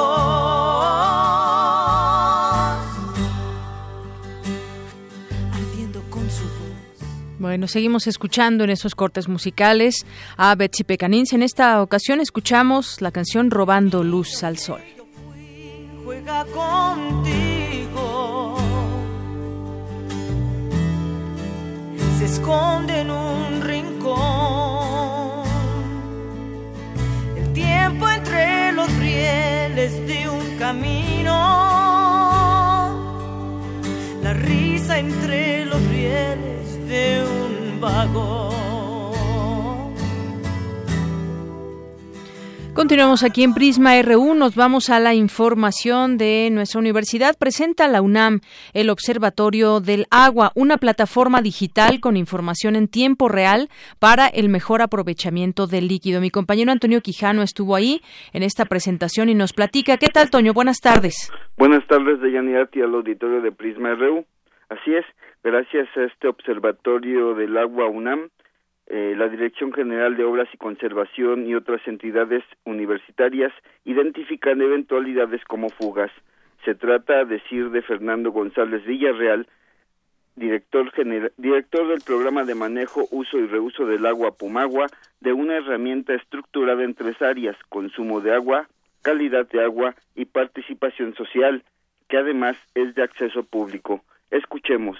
Hay más de 200 medidores en cada una de las líneas. Estos medidores tienen un aparato de transmisión. Esta transmisión empieza por radio, después entra a intranet de la misma universidad por internet. Después llega a la torre de ingeniería a una computadora. En esa computadora se procesa y ese procesamiento tiene una base de datos donde se guarda toda la historia de todas las variables y esta plataforma permite consultar esa base de datos. Entonces, la parte terminal de todo un proceso que sigue la universidad para poder ofrecer esta, esta plataforma para información pública.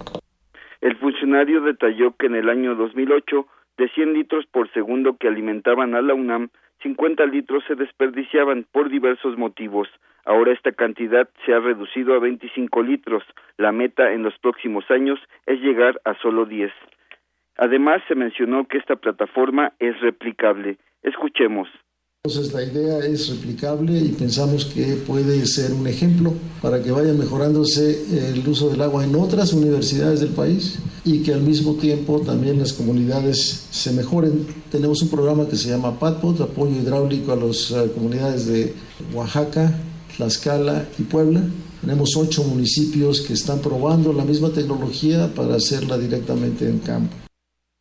Ahora escuchemos las palabras del doctor Luis Álvarez y Casa, director del Instituto de Ingeniería. Escuchemos. Nos parece que eh, los esfuerzos de Pumagua señalan el cuidado que se tiene que tener con el uso de, los, de este importante recurso. Eh, claro que implementar cualquier estrategia de control cuesta, pero creemos que el costo de las pérdidas del agua potable claramente compensaría rápidamente si se contabiliza apropiadamente. De Yanira Auditorio, durante la conferencia se destacó que el agua que se distribuye en el campus de Ciudad Universitaria cumple con la norma oficial mexicana 127, por lo que es 100% potable. De Yanira, hasta aquí mi reporte. Buenas tardes. Gracias, Toño. Muy buenas tardes con esta información, esta presentación interesante, pero sobre todo importante eh, para tener el mejor aprovechamiento del agua. En otra información, la paternidad es más que una prueba de ADN y en ella debe privar el interés superior del menor. Cuéntanos, Cristina Godínez. Buenas tardes. De Yanira Auditorio de Prisma RU. Ser padre implica muchas cosas por ejemplo, cuidar, amar, establecer límites y ayudar al hijo en su desarrollo psicológico. La paternidad es la relación entre padres e hijos y es una institución humana que va más allá de la reproducción biológica. Desde el punto de vista jurídico, la paternidad es el nexo que existe entre un progenitor y su descendencia, vínculo conocido como filiación. Sobre las obligaciones que implica la paternidad habla la profesora Laura Vázquez Estrada, de la Facultad de Estudios Superiores Aragón. La relación de filiación tratándose de los varones surge de diferentes supuestos. Si el hijo nació de matrimonio, el hijo es hijo del padre por presunción derivada de matrimonio. Si el hijo nació fuera de matrimonio, este hijo adquiere el carácter legal de hijo a través de una acción judicial o de un reconocimiento. Una vez que ya es su padre legalmente, que en el atestado del registro civil aparece como nombre del padre, tiene un cúmulo de obligaciones en relación a su descendiente en primer grado, esto es a su hijo. La primera de ellas es la obligación alimentaria, que comprende muchos rubros, casa, vestido, habitación, educación, gastos médicos, habilitación o rehabilitación si presenta la presencia de estar en una situación de vulnerabilidad. Sin embargo, es un hecho que hay personas que desconocen su descendencia y para probar o no el parentesco se valen de las pruebas de paternidad, que según el Laboratorio de Diagnóstico Genómico del Instituto Nacional de Medicina Genómica han crecido 400% en el último año y medio. Jurídicamente se conocen como prueba pericial en ADN y sirve para acreditar un nexo biológico entre padre e hijo. Escuchemos a la académica. Las pruebas de paternidad están teniendo mucho auge para las acciones judiciales de adquisición de filiación. En la Ciudad de México esta acción judicial se llama acción de investigación de paternidad. Con una prueba de ADN vamos a tener el vínculo biológico que va a dar origen al vínculo jurídico. Esta prueba de ADN es de carácter obligatorio una vez ofrecida por la parte. Si el padre se niega a dar la muestra, se da una presunción de paternidad y se imputa la paternidad de ese padre. Pero también las pruebas de ADN están teniendo auge en acciones contradictorias a la filiación, que debo aclarar para reconocer un hijo como es un acto jurídico unilateral, la ley no establece que existe el nexo biológico. Para Vázquez Estrada, en los casos de reconocimiento de paternidad debe privilegiarse el interés del menor, pues conservar la filiación y el nexo afectivo es muy importante en el proceso formativo de los hijos. De Yanir, este es el reporte. Buenas tardes. Gracias, Cristina. Muy buenas tardes. Bueno, yo quiero entrar a un tema que lo estábamos eh, reservando también porque a la una de la tarde se había pensado una conferencia de prensa ahí en el Senado con Ana Gabriela Guevara, que, bueno, como ya se sabe, no solamente en redes sociales, sino prácticamente pues todos los medios de información publicaron hoy al respecto la golpiza que le propinaron cuatro hombres a Ana Gabriela Guevara, esta senadora del Partido del Trabajo. En esos momentos, por cierto, está arrancando esta conferencia de prensa donde están haciendo la presentación distintos eh, legisladores y bueno, pues a ella se le puede ver con el con el rostro bastante golpeado como esa foto, un poco menos porque ya pasaron algunos días eh, de como la foto que publicó en redes sociales donde tuvo una fractura debajo del ojo y bueno, recibió una golpiza brutal pese a que los eh, los propios legisladores habían dado cuenta que era una mujer, siguieron siguieron pateándola, siguieron lastimándola. Y bueno, la senadora dijo que esta golpiza que le dieron cuatro sujetos en la carretera México-Toluca duró alrededor de 40 segundos y que logró contener los, los golpes en la cabeza con el casco. Pero vamos a escuchar lo que en estos momentos está diciendo Ana Gabriela Guevara desde el Senado de la República.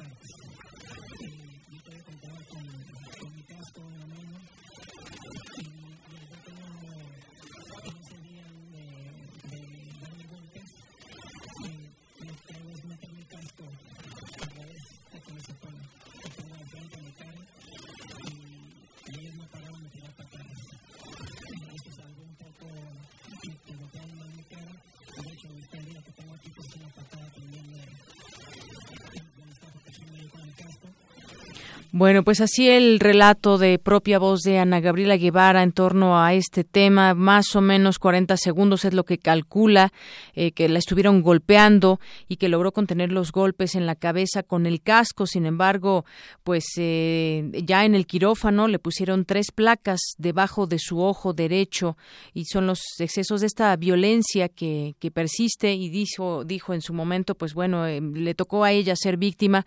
Pero bueno, no, más allá de que sea senadora o que el cargo que pueda tener cualquier persona es una mujer a la que se le golpeó. Ella incluso dijo que a las personas que estuvieron grabando con sus celulares, pues los insta a que puedan subir estos videos a las redes sociales para que se pueda pueda abonar en esta investigación. Ella hizo la denuncia desde el mismo domingo en que fue agredida y bueno, pues ya ya veremos lo que resulta de estas investigaciones. ¿Qué más quisiéramos que se detengan a estos individuos eh, cobardes que con toda alevosía y ventaja golpearon brutalmente a Ana Gabriela Guevara? Eh, cuatro personas y pues bueno esa queda ojalá que en la investigación se pueda dar con estos eh, personajes estas personas y que paguen lo que tengan que pagar y me refiero me refiero no a lo económico ni mucho menos sino pues que paguen con cárcel lo que tengan que pagar lo que estipulen nuestras leyes y se haga justicia en este caso pero bueno ahí incluso ella en algún momento pues señala que pues la cuestión de ser de ser mujer, la repulsión hacia la mujer que anda en moto, lo describió así ella, a la falta de cultura y a la falta de sensibilidad.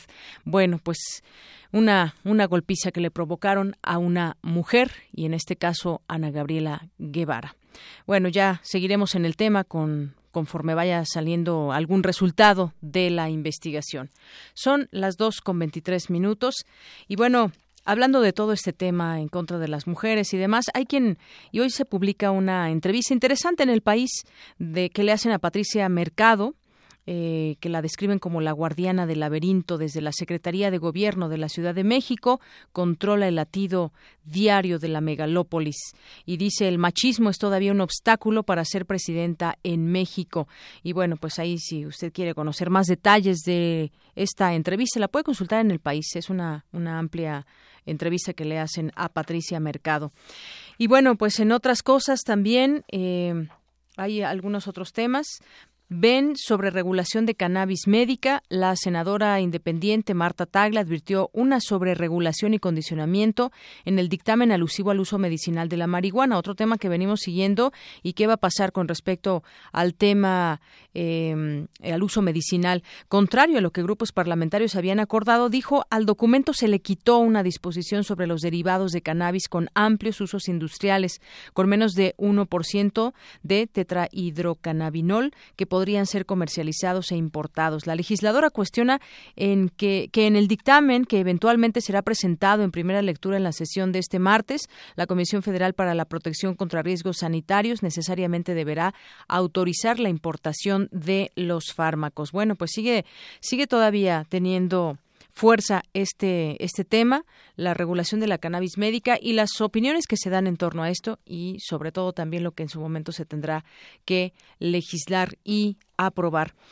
Y bueno, en otras, en otras informaciones, nos vamos ahora a materia internacional. Antes sigo viendo esta, esta transmisión en vivo de la conferencia de prensa de Ana Gabriela Guevara y bueno, bastante, bastante golpeada todavía a raíz de lo que le sucedió el domingo pasado, le llora uno de los ojos, en otro tiene pues una placa y bueno, hay algunas algunas preguntas que también le, eh, le empiezan a hacer los medios de comunicación. Bueno, pues dejamos hasta aquí este este tema.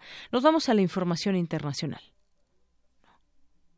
Ah, bueno, antes, antes nos vamos a ir a nuestro perfil nos vamos a, ah, claro que sí, nos vamos a la información de economía con mi compañero Abraham Menchaca. Exportaciones disminuirán en 50 mil millones de dólares en Latinoamérica durante 2016. Adelante, Abraham, buenas tardes. Así es, Deyanira, buenas tardes. El Banco Interamericano de Desarrollo reveló que en 2015 las exportaciones de México se estancaron y hacia 2016 la tendencia se mantiene a la baja debido, entre otras cosas, a la colocación de manufacturas en Estados Unidos. Al dar a conocer el informe anual Estimaciones de las Tendencias Comerciales de América Latina y el Caribe, subrayó que en 2016 El valor total de las exportaciones de mercancías latinoamericanas y el Caribe registraron una contracción de 5%. Para el doctor José Luis Martínez Marca, académico de la Facultad de Estudios Superiores Aragón, el estancamiento en las exportaciones se deriva fundamentalmente de la desaceleración que empezó a mostrar la economía estadounidense. Definitivamente nosotros desde hace más de 40 años no hemos podido diversificar nuestro mercado. Básicamente nosotros estamos amarrados al mercado norteamericano, es decir, poco más del 80% de nuestras exportaciones pues derivan básicamente en del sector manufacturero hacia la economía norteamericana. Y también este un factor que también está incidiendo en este proceso pues es el deterioro del precio internacional del petróleo, ¿no? que fue un factor también muy importante. De Yanira, según el estudio, el bajo precio de los productos básicos es la razón principal del pobre desempeño exportador de la región. Al final de cuentas, todas las economías, en su gran mayoría, salvo la Unión Europea, están buscando fundamentalmente recuperar su, su mercado interno con el objeto de mejorar su crecimiento económico y depender cada vez menos del exterior, lo cual contradice todo el proceso de globalización. Entonces estamos enfrentándonos a un proceso de recambio, de reestructuración del, del capitalismo mundial, definitivamente, ¿no? En términos generales, el informe del Banco Interamericano de Desarrollo refleja que en 2016 las exportaciones de América Latina y el Caribe caerán alrededor de 50 mil millones de dólares, es decir, un 6% con respecto a 2015. De llanera la información que tengo. Buenas tardes. Gracias, Abraham. Muy buenas tardes. Nos vamos ahora a nuestro perfil humano. En esta ocasión tuvimos oportunidad de platicar con la doctora Mercedes de la Garza Camino, que es una escritora, historiadora, investigadora, académica, académica mexicana que se ha especializado en el estudio de la cultura maya. Si alguien sabe de, de la cultura maya en este país, es ella, entre, claro, muchas personas, pero ella se ha especializado eh, eh, durante muchos años con la cultura maya maya y la cultura nahua también. Fue una plática muy rica que nos ofreció eh, y esta vamos a pasar ahora a la primera parte, una plática que sostuvimos con ella en Tepoztlán. Antes vamos a escuchar una semblanza que preparó mi compañera Tamara Quirós y después escucharemos la primera parte de esta plática que tuvimos con la doctora Mercedes de la Garza. Perfil RU.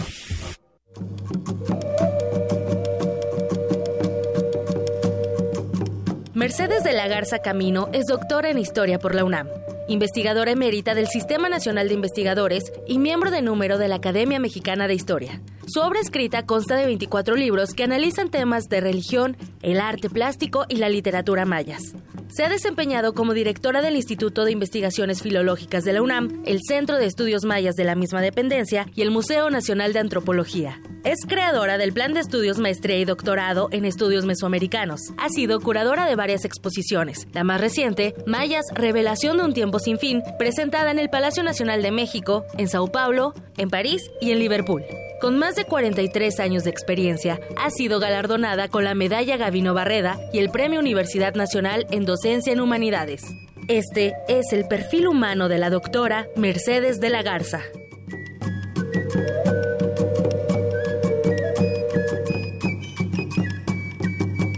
Me da mucho gusto recibir aquí en este espacio de Prisma RU y que nos abra las puertas de su casa aquí en Tepoztlán a la doctora Mercedes de la Garza. Gracias, bienvenidos ustedes. Gracias y bienvenida a nuestro programa. Sí. Bueno, pues yo quisiera platicar con usted un poco pues acerca de todo lo que ha hecho, que han sido muchas cosas a lo largo de su vida académica, por ejemplo. ¿En qué momento usted se dio cuenta que le gustaba la historia y que podía ser una gran historiadora y que podía pues hacer todo lo que hoy lo que hoy está haciendo y tantos libros y tantas cosas. ¿En qué edad le, usted se dio cuenta de esto? Mire, eh, yo estudié primero saliendo de la, de la prepa, estudié letras españolas en la universidad, en la Facultad de Filosofía uh -huh. y Letras. Terminé la carrera, pero eh, en un momento dado me di cuenta de que la historia era lo que más me fascinaba. Entonces empecé a estudiar la carrera de historia, otra vez desde el principio, la licenciatura y todo, de historia, y después hice la maestría en Historia de México y el doctorado en Historia. Pero esta, esta decisión se vio muy favorecida por el hecho de que fui en un viaje con unos amigos a la zona maya. Entonces llegué a Palenque, antes de ir a, a la parte de la península de Yucatán, Llegué a Palenque primero, fue la primera ciudad maya que conocí. Entré, vi el conjunto de edificios principales de la ciudad y me quedé absolutamente impactada. Empecé a recorrer la ciudad, me subí al templo de las inscripciones, el más alto de, Palenque, me senté arriba, la selva, los edificios surgiendo entre los árboles, manadas de zaraguatos, de monos zaraguatos, rugiendo y gritando, y me dije a mí misma, yo quiero dedicarme a saber quiénes fueron estos, por qué hicieron esto, cómo es posible que hayan creado algo tan maravilloso. Entonces, bueno, después de ese viaje regresé a México, a la facultad, estaba, era yo estudiante. Llegué a la facultad y me inscribí luego, luego en el curso de civilización maya, que daba el doctor Alberto Ruz, justamente el descubridor de la tumba de Pacal en ese templo de las inscripciones en Palenque. Bueno, ¿qué tanto se, ha, se han descubierto muchas cosas, pero todavía la cultura maya es algo que todavía no está completamente conocido y se siguen descubriendo actualmente muchas cosas? Sí. Y bueno, ¿qué, qué es lo que más le llama la atención, por ejemplo, de esta cultura, que no fue la única que ha estudiado con gran ahínco? Bueno, en realidad de la cultura maya me gusta todo, porque su sentido plástico, su arte plástico, arquitectura, escultura, pintura,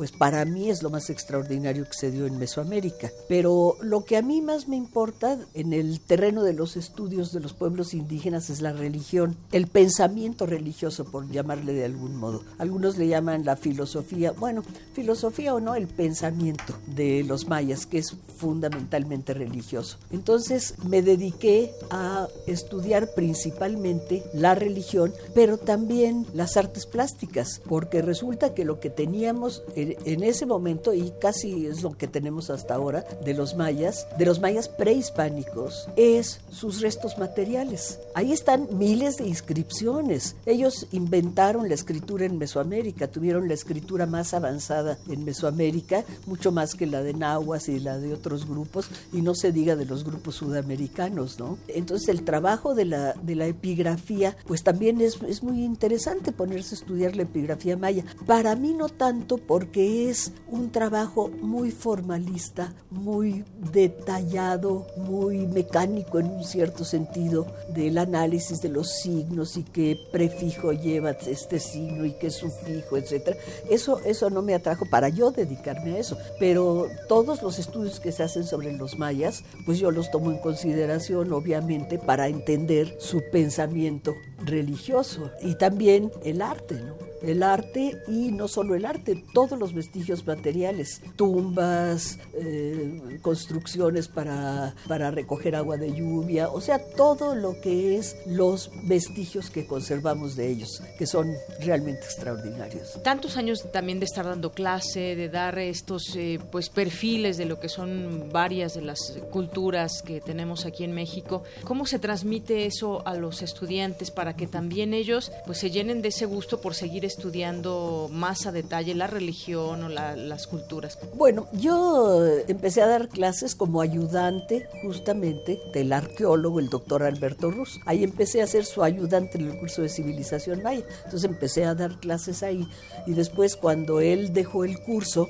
quedé yo con él. Hasta hoy soy titular de ese curso. El dar clases es una experiencia maravillosa. O sea, tener un grupo de estudiantes enfrente que están alertas, abiertos a ver qué les va uno a decir. Es, es una experiencia extraordinaria porque entonces empieza uno a comunicar pues lo que a uno le parece más importante de una cultura, ¿no? Y yo siempre di clases con imágenes, siempre. Bueno, ahora doy conferencias con PowerPoint o clases con PowerPoint, pero en aquella época llevaba mis diapositivas y con el proyectorcito y todo, pero siempre, siempre di clases eh, para que los alumnos vieran y escucharan al mismo tiempo, o sea, audiovisuales. Porque pues si estaba yo hablando de esas creaciones maravillosas de los mayas prehispánicos, pues que lo vean los alumnos, ¿no? Entonces los alumnos pues siempre se fascinan con la civilización maya. Además si uno tiene pues cierta sensibilidad o emoción o algo para proyectarlo a los alumnos, pues se proyecta. Y además en mis clases siempre llevé excursiones al área maya. A veces no podía ir yo, pero un amigo mío, profesor también, arqueólogo, se llevaba a mi grupo y así de tanto en licenciatura como en maestría y doctorado. Entonces, pues para ellos, después de haber escuchado en clases lo que está uno diciendo, que pues son conocimientos que cuesta mucho trabajo adquirir, ¿no? Que tiene uno, además de lo que uno está interpretando y viendo, tiene uno que escuchar lo que dicen los demás especialistas sobre esa materia, ¿no? Y bueno, también todo ese trabajo se ha reflejado en otros ámbitos que ha tenido, como el caso de que fue directora del Museo Nacional de Antropología. Y yo sé que ahí hizo muchas cosas. Cuéntenos. Me llamaron a, dirigir el Museo Nacional de Antropología en 1997 y estuve cuatro años, de 97 a 2000. Salí en diciembre de, de 2000 y pues la dirección del museo es algo que puede ser muy fácil si uno se queda en su oficina, recibe a los presidentes invitados a México junto con el presidente de la República y las señoras, o va a las reuniones sociales, etc. Eso es re sencillo. Hay que entrar.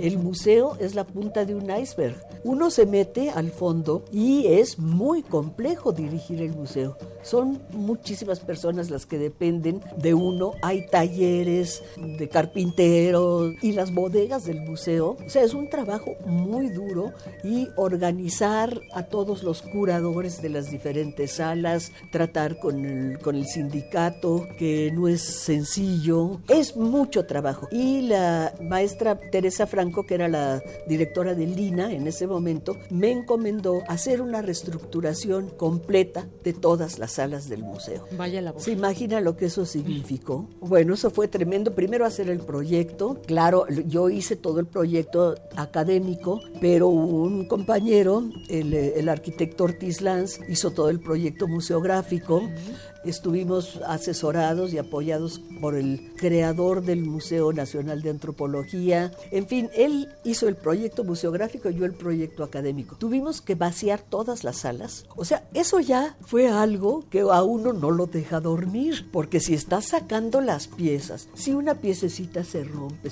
es el patrimonio de la indígena del país, ¿no? Entonces la responsabilidad de que, o, cuando hay un, un temblorcito que que sí me tocó, hubo un temblor, rápidamente llamar al museo. ¿Qué pasó? Pues que se cayó una figurita con el temblor. ¿Qué le pasó? No, pues nada. Y así, ¿no? Ese es, un trabajo durísimo. Entonces, yo me ocupé de que los curadores hicieran nuevos guiones, o sea, cada uno su guion de su sala, de las salas Mexica, Maya, Oaxaca, Teotihuacán, etcétera, etcétera, y que se hicieran nuevas cédulas y se pusiera el museo, tanto museográficamente, como académicamente al nivel de 1998-99. Se había quedado en muchos sentidos, aunque habían hecho algo algunos directores anteriores de restauración y de reconstrucción de algunas salas, pero se había quedado académicamente al nivel de cuando se creó el Museo de Antropología.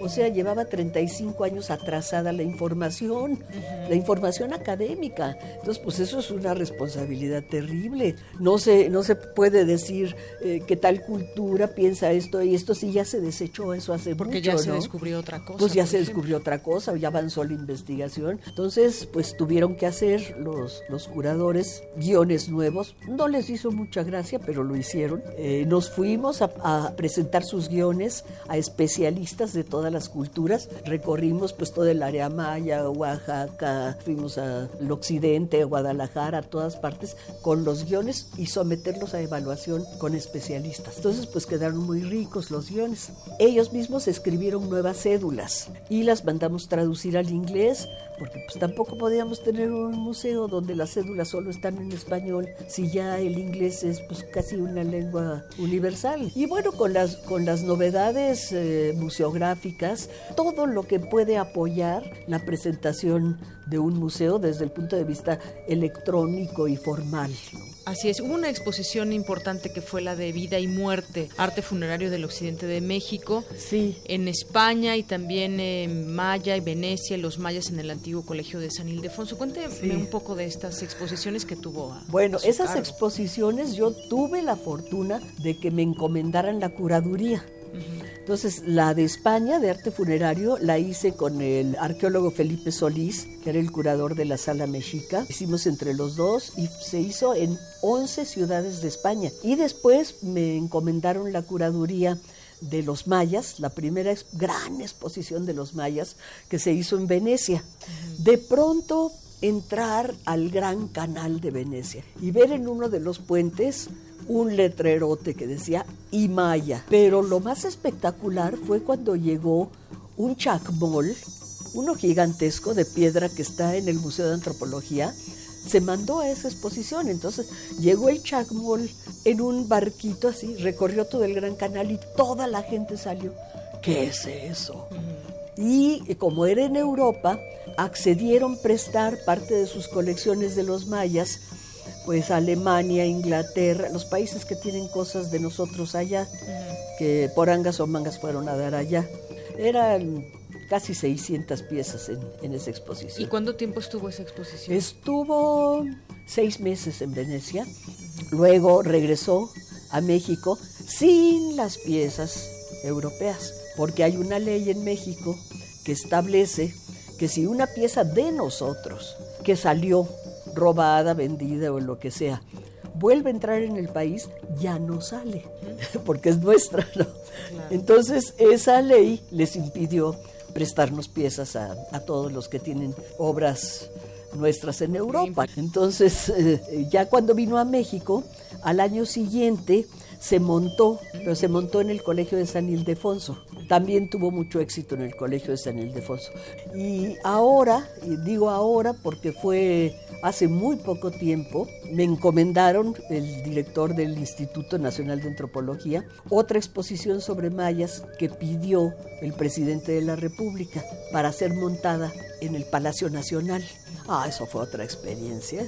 Mayas, revelación de un tiempo sin fin. Entonces la montamos en Palacio Nacional, fue también eh, muy exitosa.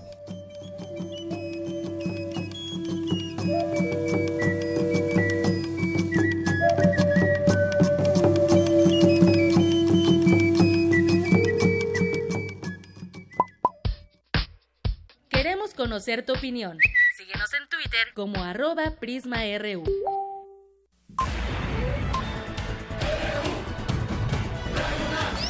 Prisma RU. Con Deyanira Morán.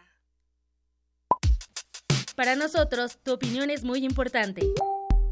Síguenos en Facebook como Prisma RU. Arte y cultura.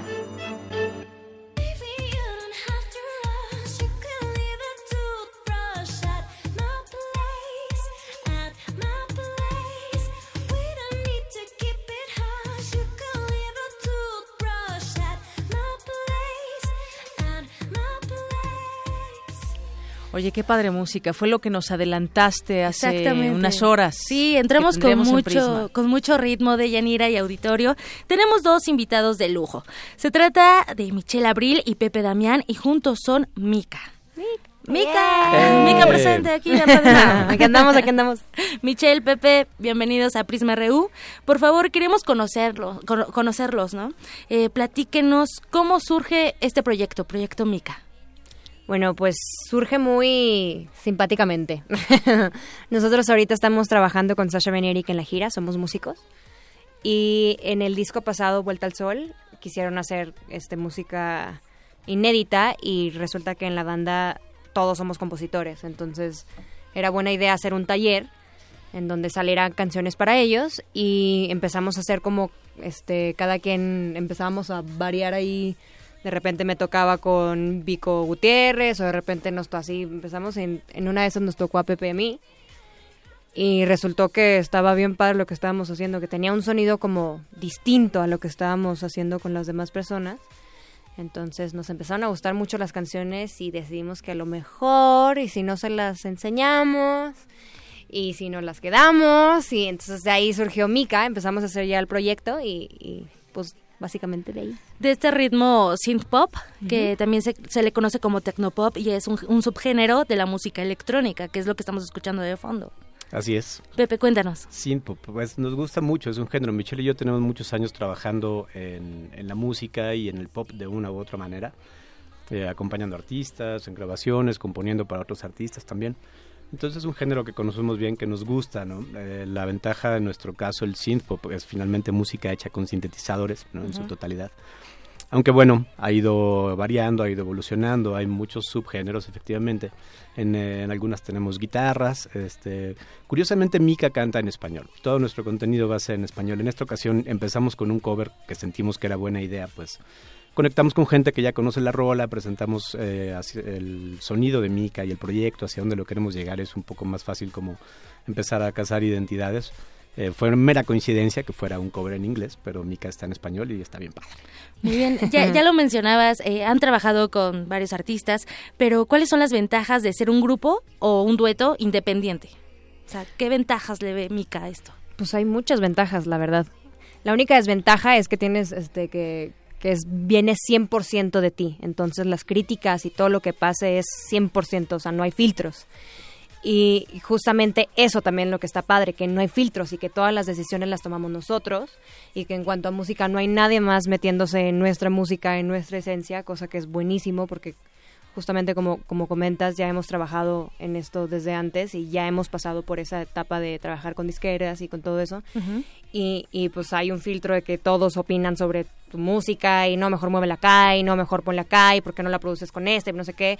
y, y al final pues se, se va perdiendo un poco la esencia y lo padre de acá es que estamos presentando algo que es 100% nosotros.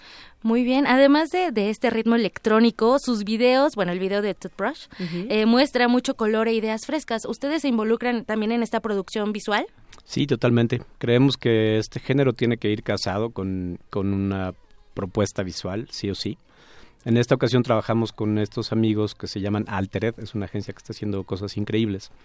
Y en este video, justamente por eso traemos los pelos en esta onda. No crean que es nada más. por Ah, bueno, es que hay que describir al auditorio cómo traen el cabello. Traemos Eh, medio blanco. ¿Son, son güeros? Exacto. La idea en este video fue que estuviéramos completamente vestidos de blancos, excepto por un detalle. Y tuvimos una proyección de visuales que previamente se trabajó y después programamos durante un buen rato. Y estoy tocando un aparato que, al mismo tiempo que dispara notas, dispara las escenas de los visuales, de tal manera que nuestros visuales estaban en sincronía con la música. Entonces la proyección va completamente encima de nosotros contra un fondo blanco. Y esta fue una idea para este video, pero eventualmente ya estamos trabajando en lo que va a ser después, en el siguiente sencillo de Mika. ¿Cuál es el siguiente sencillo? ¿Nos podrían adelantar un poquito o es secreto para que la, la gente que nos escucha lo Para siga? no preguntar lo que no se debe. no, no, no, para nada. Se llama Tal vez el próximo sencillo. Es una canción inédita de Mika en español. Ah, muy bien. este, Ya se está preparando el video y todo. Este, pues para que estén al pendiente. Está, Y además qué bonita voz tiene. Ay, Entonces, muchas gracias, porque fíjate que yo me escucho... Este, Uno siempre se escucha mal. Sí. Sí, no, no, quiero no, ir, no, no. pero... Somos exigentes con la voz. No, siempre. no, no. sí. Yo tuve un programa de radio también y, y no podía escuchar los programas porque odiaba amigos. ¿Y, y tu música? ¿Sí la escuch- o sea, si te gusta Ah, no, bueno, es que es diferente hablar que cantar. Claro. Sí, entonces, este, sí, mi música sí me gusta mucho. ¿Dónde podemos seguir el trabajo de Mika? ¿Su trabajo también? ¿Dónde? Estamos en todas las redes, somos arroba Mika Project, M-I-C-K-A Project con J. Estamos en Twitter, Instagram, Facebook, en, En el canal redes de sociales YouTube. están presentes. Sí, en todas, las redes estamos ahí, estamos teniendo un contacto con, con la gente que se acerca. Tenemos algunos fans que nos siguen de algún tiempo, pero estamos tratando de contestar nuestros propios mensajes y entablando diálogos. Estamos, nos divertimos con el proceso. Y en cuanto a la música, estamos en todas las plataformas también, en donde nos busquen, ahí, Ahí estamos. van a estar. Muy bien. Sobre todo eso, divertirse haciendo lo que les gusta. Claro. Eso es, es la pasión y la, y la creatividad también unidas en un solo proyecto. Exacto. Muy bien, pues agradecemos mucho la invitación que nos hacen para seguir su música, el ritmo. Michelle Abril y Pepe Damián. Mica, muchísimas gracias por Gracias, haber estado con gracias nosotros esta tarde. venir. Gracias, no, muchas gracias, Gracias a por invitarnos. ustedes. Y bueno, sigan Toothbrush. ¿Eh? Así es. Escuchando. Sí, dense la oportunidad de escuchar a este grupo Mica que nos trae Tamara Quiroz el día Así de hoy. es. Deyanira, nos escuchamos mañana y les deseo una excelente tarde. Hasta mañana.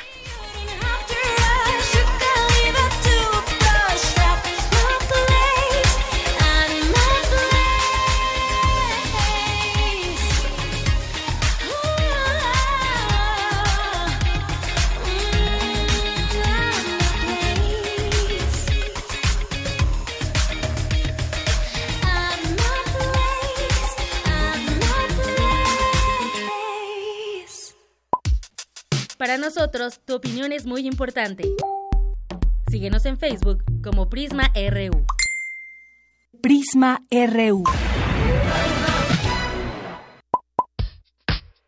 Queremos conocer tu opinión.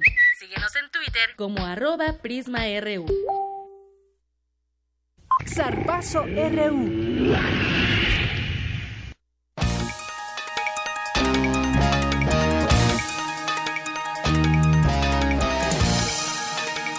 Tal, Eric? Ya estamos otra vez en Serpazo. Oye, qué buena entrevista, ¿no? Qué bueno que vino Paola Espinosa y se sintió creo que muy a gusto y pudimos conocerla un poco más para el auditorio de Prisma RU de Radio UNAM. Así es, pues ella se mostró muy contenta de estar aquí en Radio UNAM, sobre todo porque, pues como, como nos mencionaba, pues acaba de regresar de, de, sus vacaciones y ahora está eh, pues pensando si, si va a prepararse para Tokio o si ya piensa. Sí, la vida de un deportista yo creo que es muy difícil a ese nivel, ¿no? claro. como nos decía, las lesiones, porque quien practica tantas, tantas veces y, toda esta disciplina, pues, y cualquiera, pues tienes, tienes lesiones y habrá que replantearse también qué tan qué tan graves o no sean, que te permitan pues dar todo lo mejor de ti en, Así es, y además son sus, quintos Juegos Olímpicos, entonces pues, claro. ajá, no, no, no es cosa fácil, entonces pues lo voy a evaluar, esperemos que sí, eh, la podamos ver en, en Tokio 2020.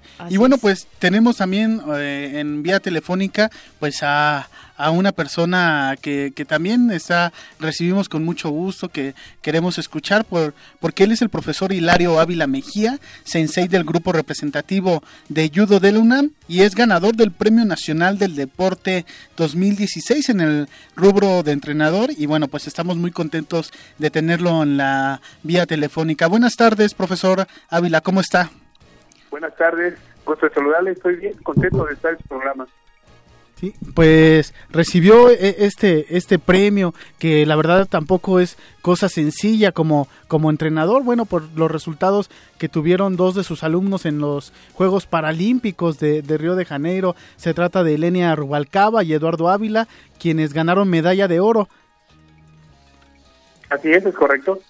Sí, y bueno, pues cuéntenos un poco sobre pues este trabajo que realizó con ellos y la obtención de este Premio Nacional del Deporte. Muchas gracias. Eh, bueno, fue un trabajo de cuatro años terminando Londres, después de esa competencia que fue muy dura para Eduardo y que desafortunadamente en línea no pudo obtener medallas, pues bueno, tuvimos que trabajar para poder buscar la clasificación eh, para poder participar en los Juegos Paralímpicos, de tal forma que estuvimos compitiendo, los chicos estuvieron compitiendo en diferentes eventos convocados por la Federación Internacional del Deporte para Ciegos, donde hay que hacer puntos y acumular puntos para poder llegar a, a, clasificar y estar participando en Juegos Paralímpicos. Los dos competidores clasificaron en cuarto lugar del ranking mundial y en el caso de la dama femenil logró clasificar solamente ocho y en el caso de los hombres 12. Pues bueno, este fue un trabajo arduo en donde Eduardo y Lenia siempre se mantuvieron con disciplina y responsables para poder lograr su preparación y llegar a, a Río en las mejores condiciones para obtener una medalla. Sí, 36 años de trayectoria como entrenador y, pues no no es algo sencillo no tener a diferentes eh, pues deportistas eh, compitiendo pues a un alto nivel. Así es. Tengo 36 años trabajando para nuestra alma mater que es la Universidad Nacional de México. Estudié la ingeniería también estudié la licenciatura de entrenamiento deportivo y bueno eso me permitió a ah, poder desempeñarme de manera profesional en mi actividad como entrenador deportivo. En esos 36 años, pues bueno, eh, eh, pasar por, por respetar a muchas generaciones y que de hecho todavía eh, se acercan conmigo a saludarme, muy contentos por el aprecio que me tienen y por las enseñanzas que pude ofrecerles a ellos cuando estuvieron conmigo uh, recibiendo los entrenamientos y bueno, también como parte de su formación eh, académica estuvo la actividad de ellos. Oiga, y hablando de, de, de, su trabajo como entrenador, a mí me gustaría saber Híjole, se fue la, llamada. Parece que lo perdí. Oye, dijo 37 años trabajando en la UNAM, ¿verdad? Y, desde que estaba estudiando en la Facultad de, Ingeniería.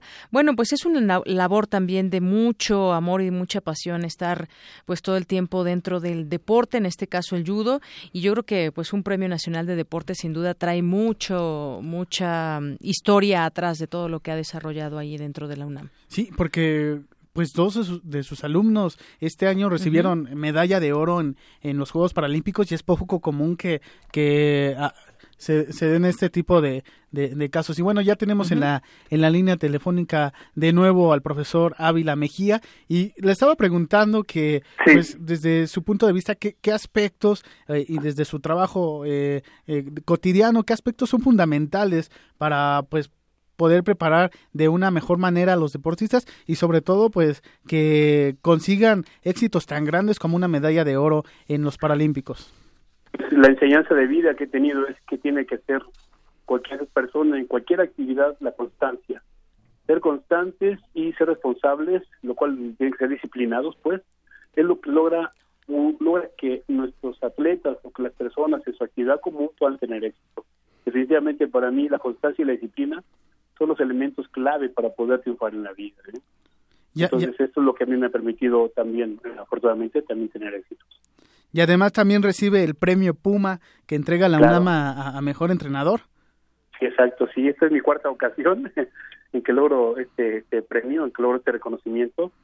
ha habido tres ocasiones anteriores y que también pues eh, hay que competir contra entrenadores que son muy profesionales, que tienen resultados también, pero en este caso, eh, pues los jueces, el jurado son los que tuvieron la decisión y yo fui el galardonado, el premiado por, con el premio Puma.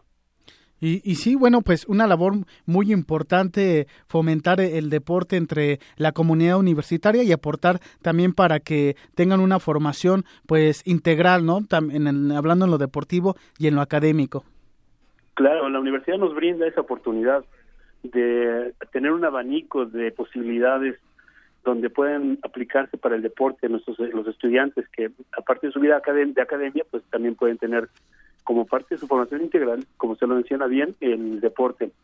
Eh, entonces eso nos permite a nosotros desempeñarnos en, dentro de la universidad y buscar los resultados Ok, pues profesor Hilario Ávila, le agradecemos mucho su tiempo y pues lo felicitamos de nuevo por estos dos premios, el Premio Nacional del Deporte y el Premio Puma que entrega nuestra universidad. Sí, les agradezco la atención, gracias por la entrevista y lo estamos invitando a que vayan al reposo de atletas a practicar el judo, todos están invitados. Perfecto, pues ahí está la invitación a nuestro radio escucha. A practicar judo. Así muchas gracias, profesor. Gracias, buenas tardes. Buenas tardes. Deyanira, nos escuchamos el día de mañana. Claro que sí, Eric. 2 con 58 y nos vamos, nos enlazamos con mi compañero Jorge Díaz que nos tiene la información de última hora. Jorge, adelante, buenas tardes. ¿Cómo estás, eh, Deyanira? Muy buenas tardes. Eh, pues el día de hoy tuvimos en el estudio la presencia de Paola Espinosa, medallista olímpica, quien habló sobre su trayectoria y su objetivo para Tokio 2020. Escuchemos. Creo que vamos por buen camino.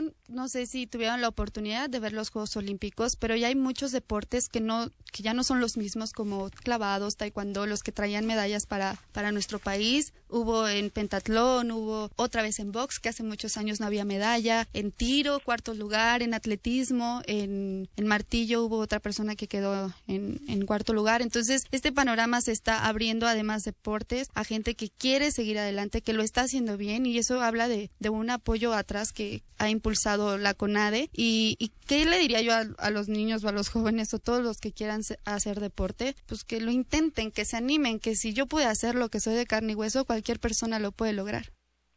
En más información, el Senado de la República discutirá el regreso del ejército a los cuarteles y que la vigilancia la realicen las diversas corporaciones policíacas de todo el país. Les informo también que continúa el bloqueo de taxistas de la Ciudad de México y del Estado de México en eh, avenidas importantes, López Portillo, la Avenida Central, Tlalpan, Ticomán, con serios problemas viales. Y por último, de Yanira, en información internacional, la Torre Eiffel permanece cerrada en estos momentos por problemas laborales de los trabajadores de la emblemática figura y que se encuentra en huelga. Lo, la información de último momento de Yanira. Gracias, Jorge, que además no es la primera vez de lo que sucede ahí en la Torre Eiffel.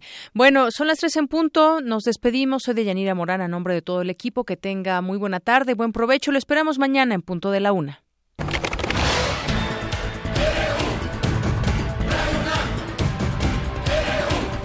Prisma RU, los perfiles del acontecer universitario de México y el mundo en una frecuencia. De lunes a viernes, de 1 a 3 de la tarde. Radio UNAM, clásicamente informativa.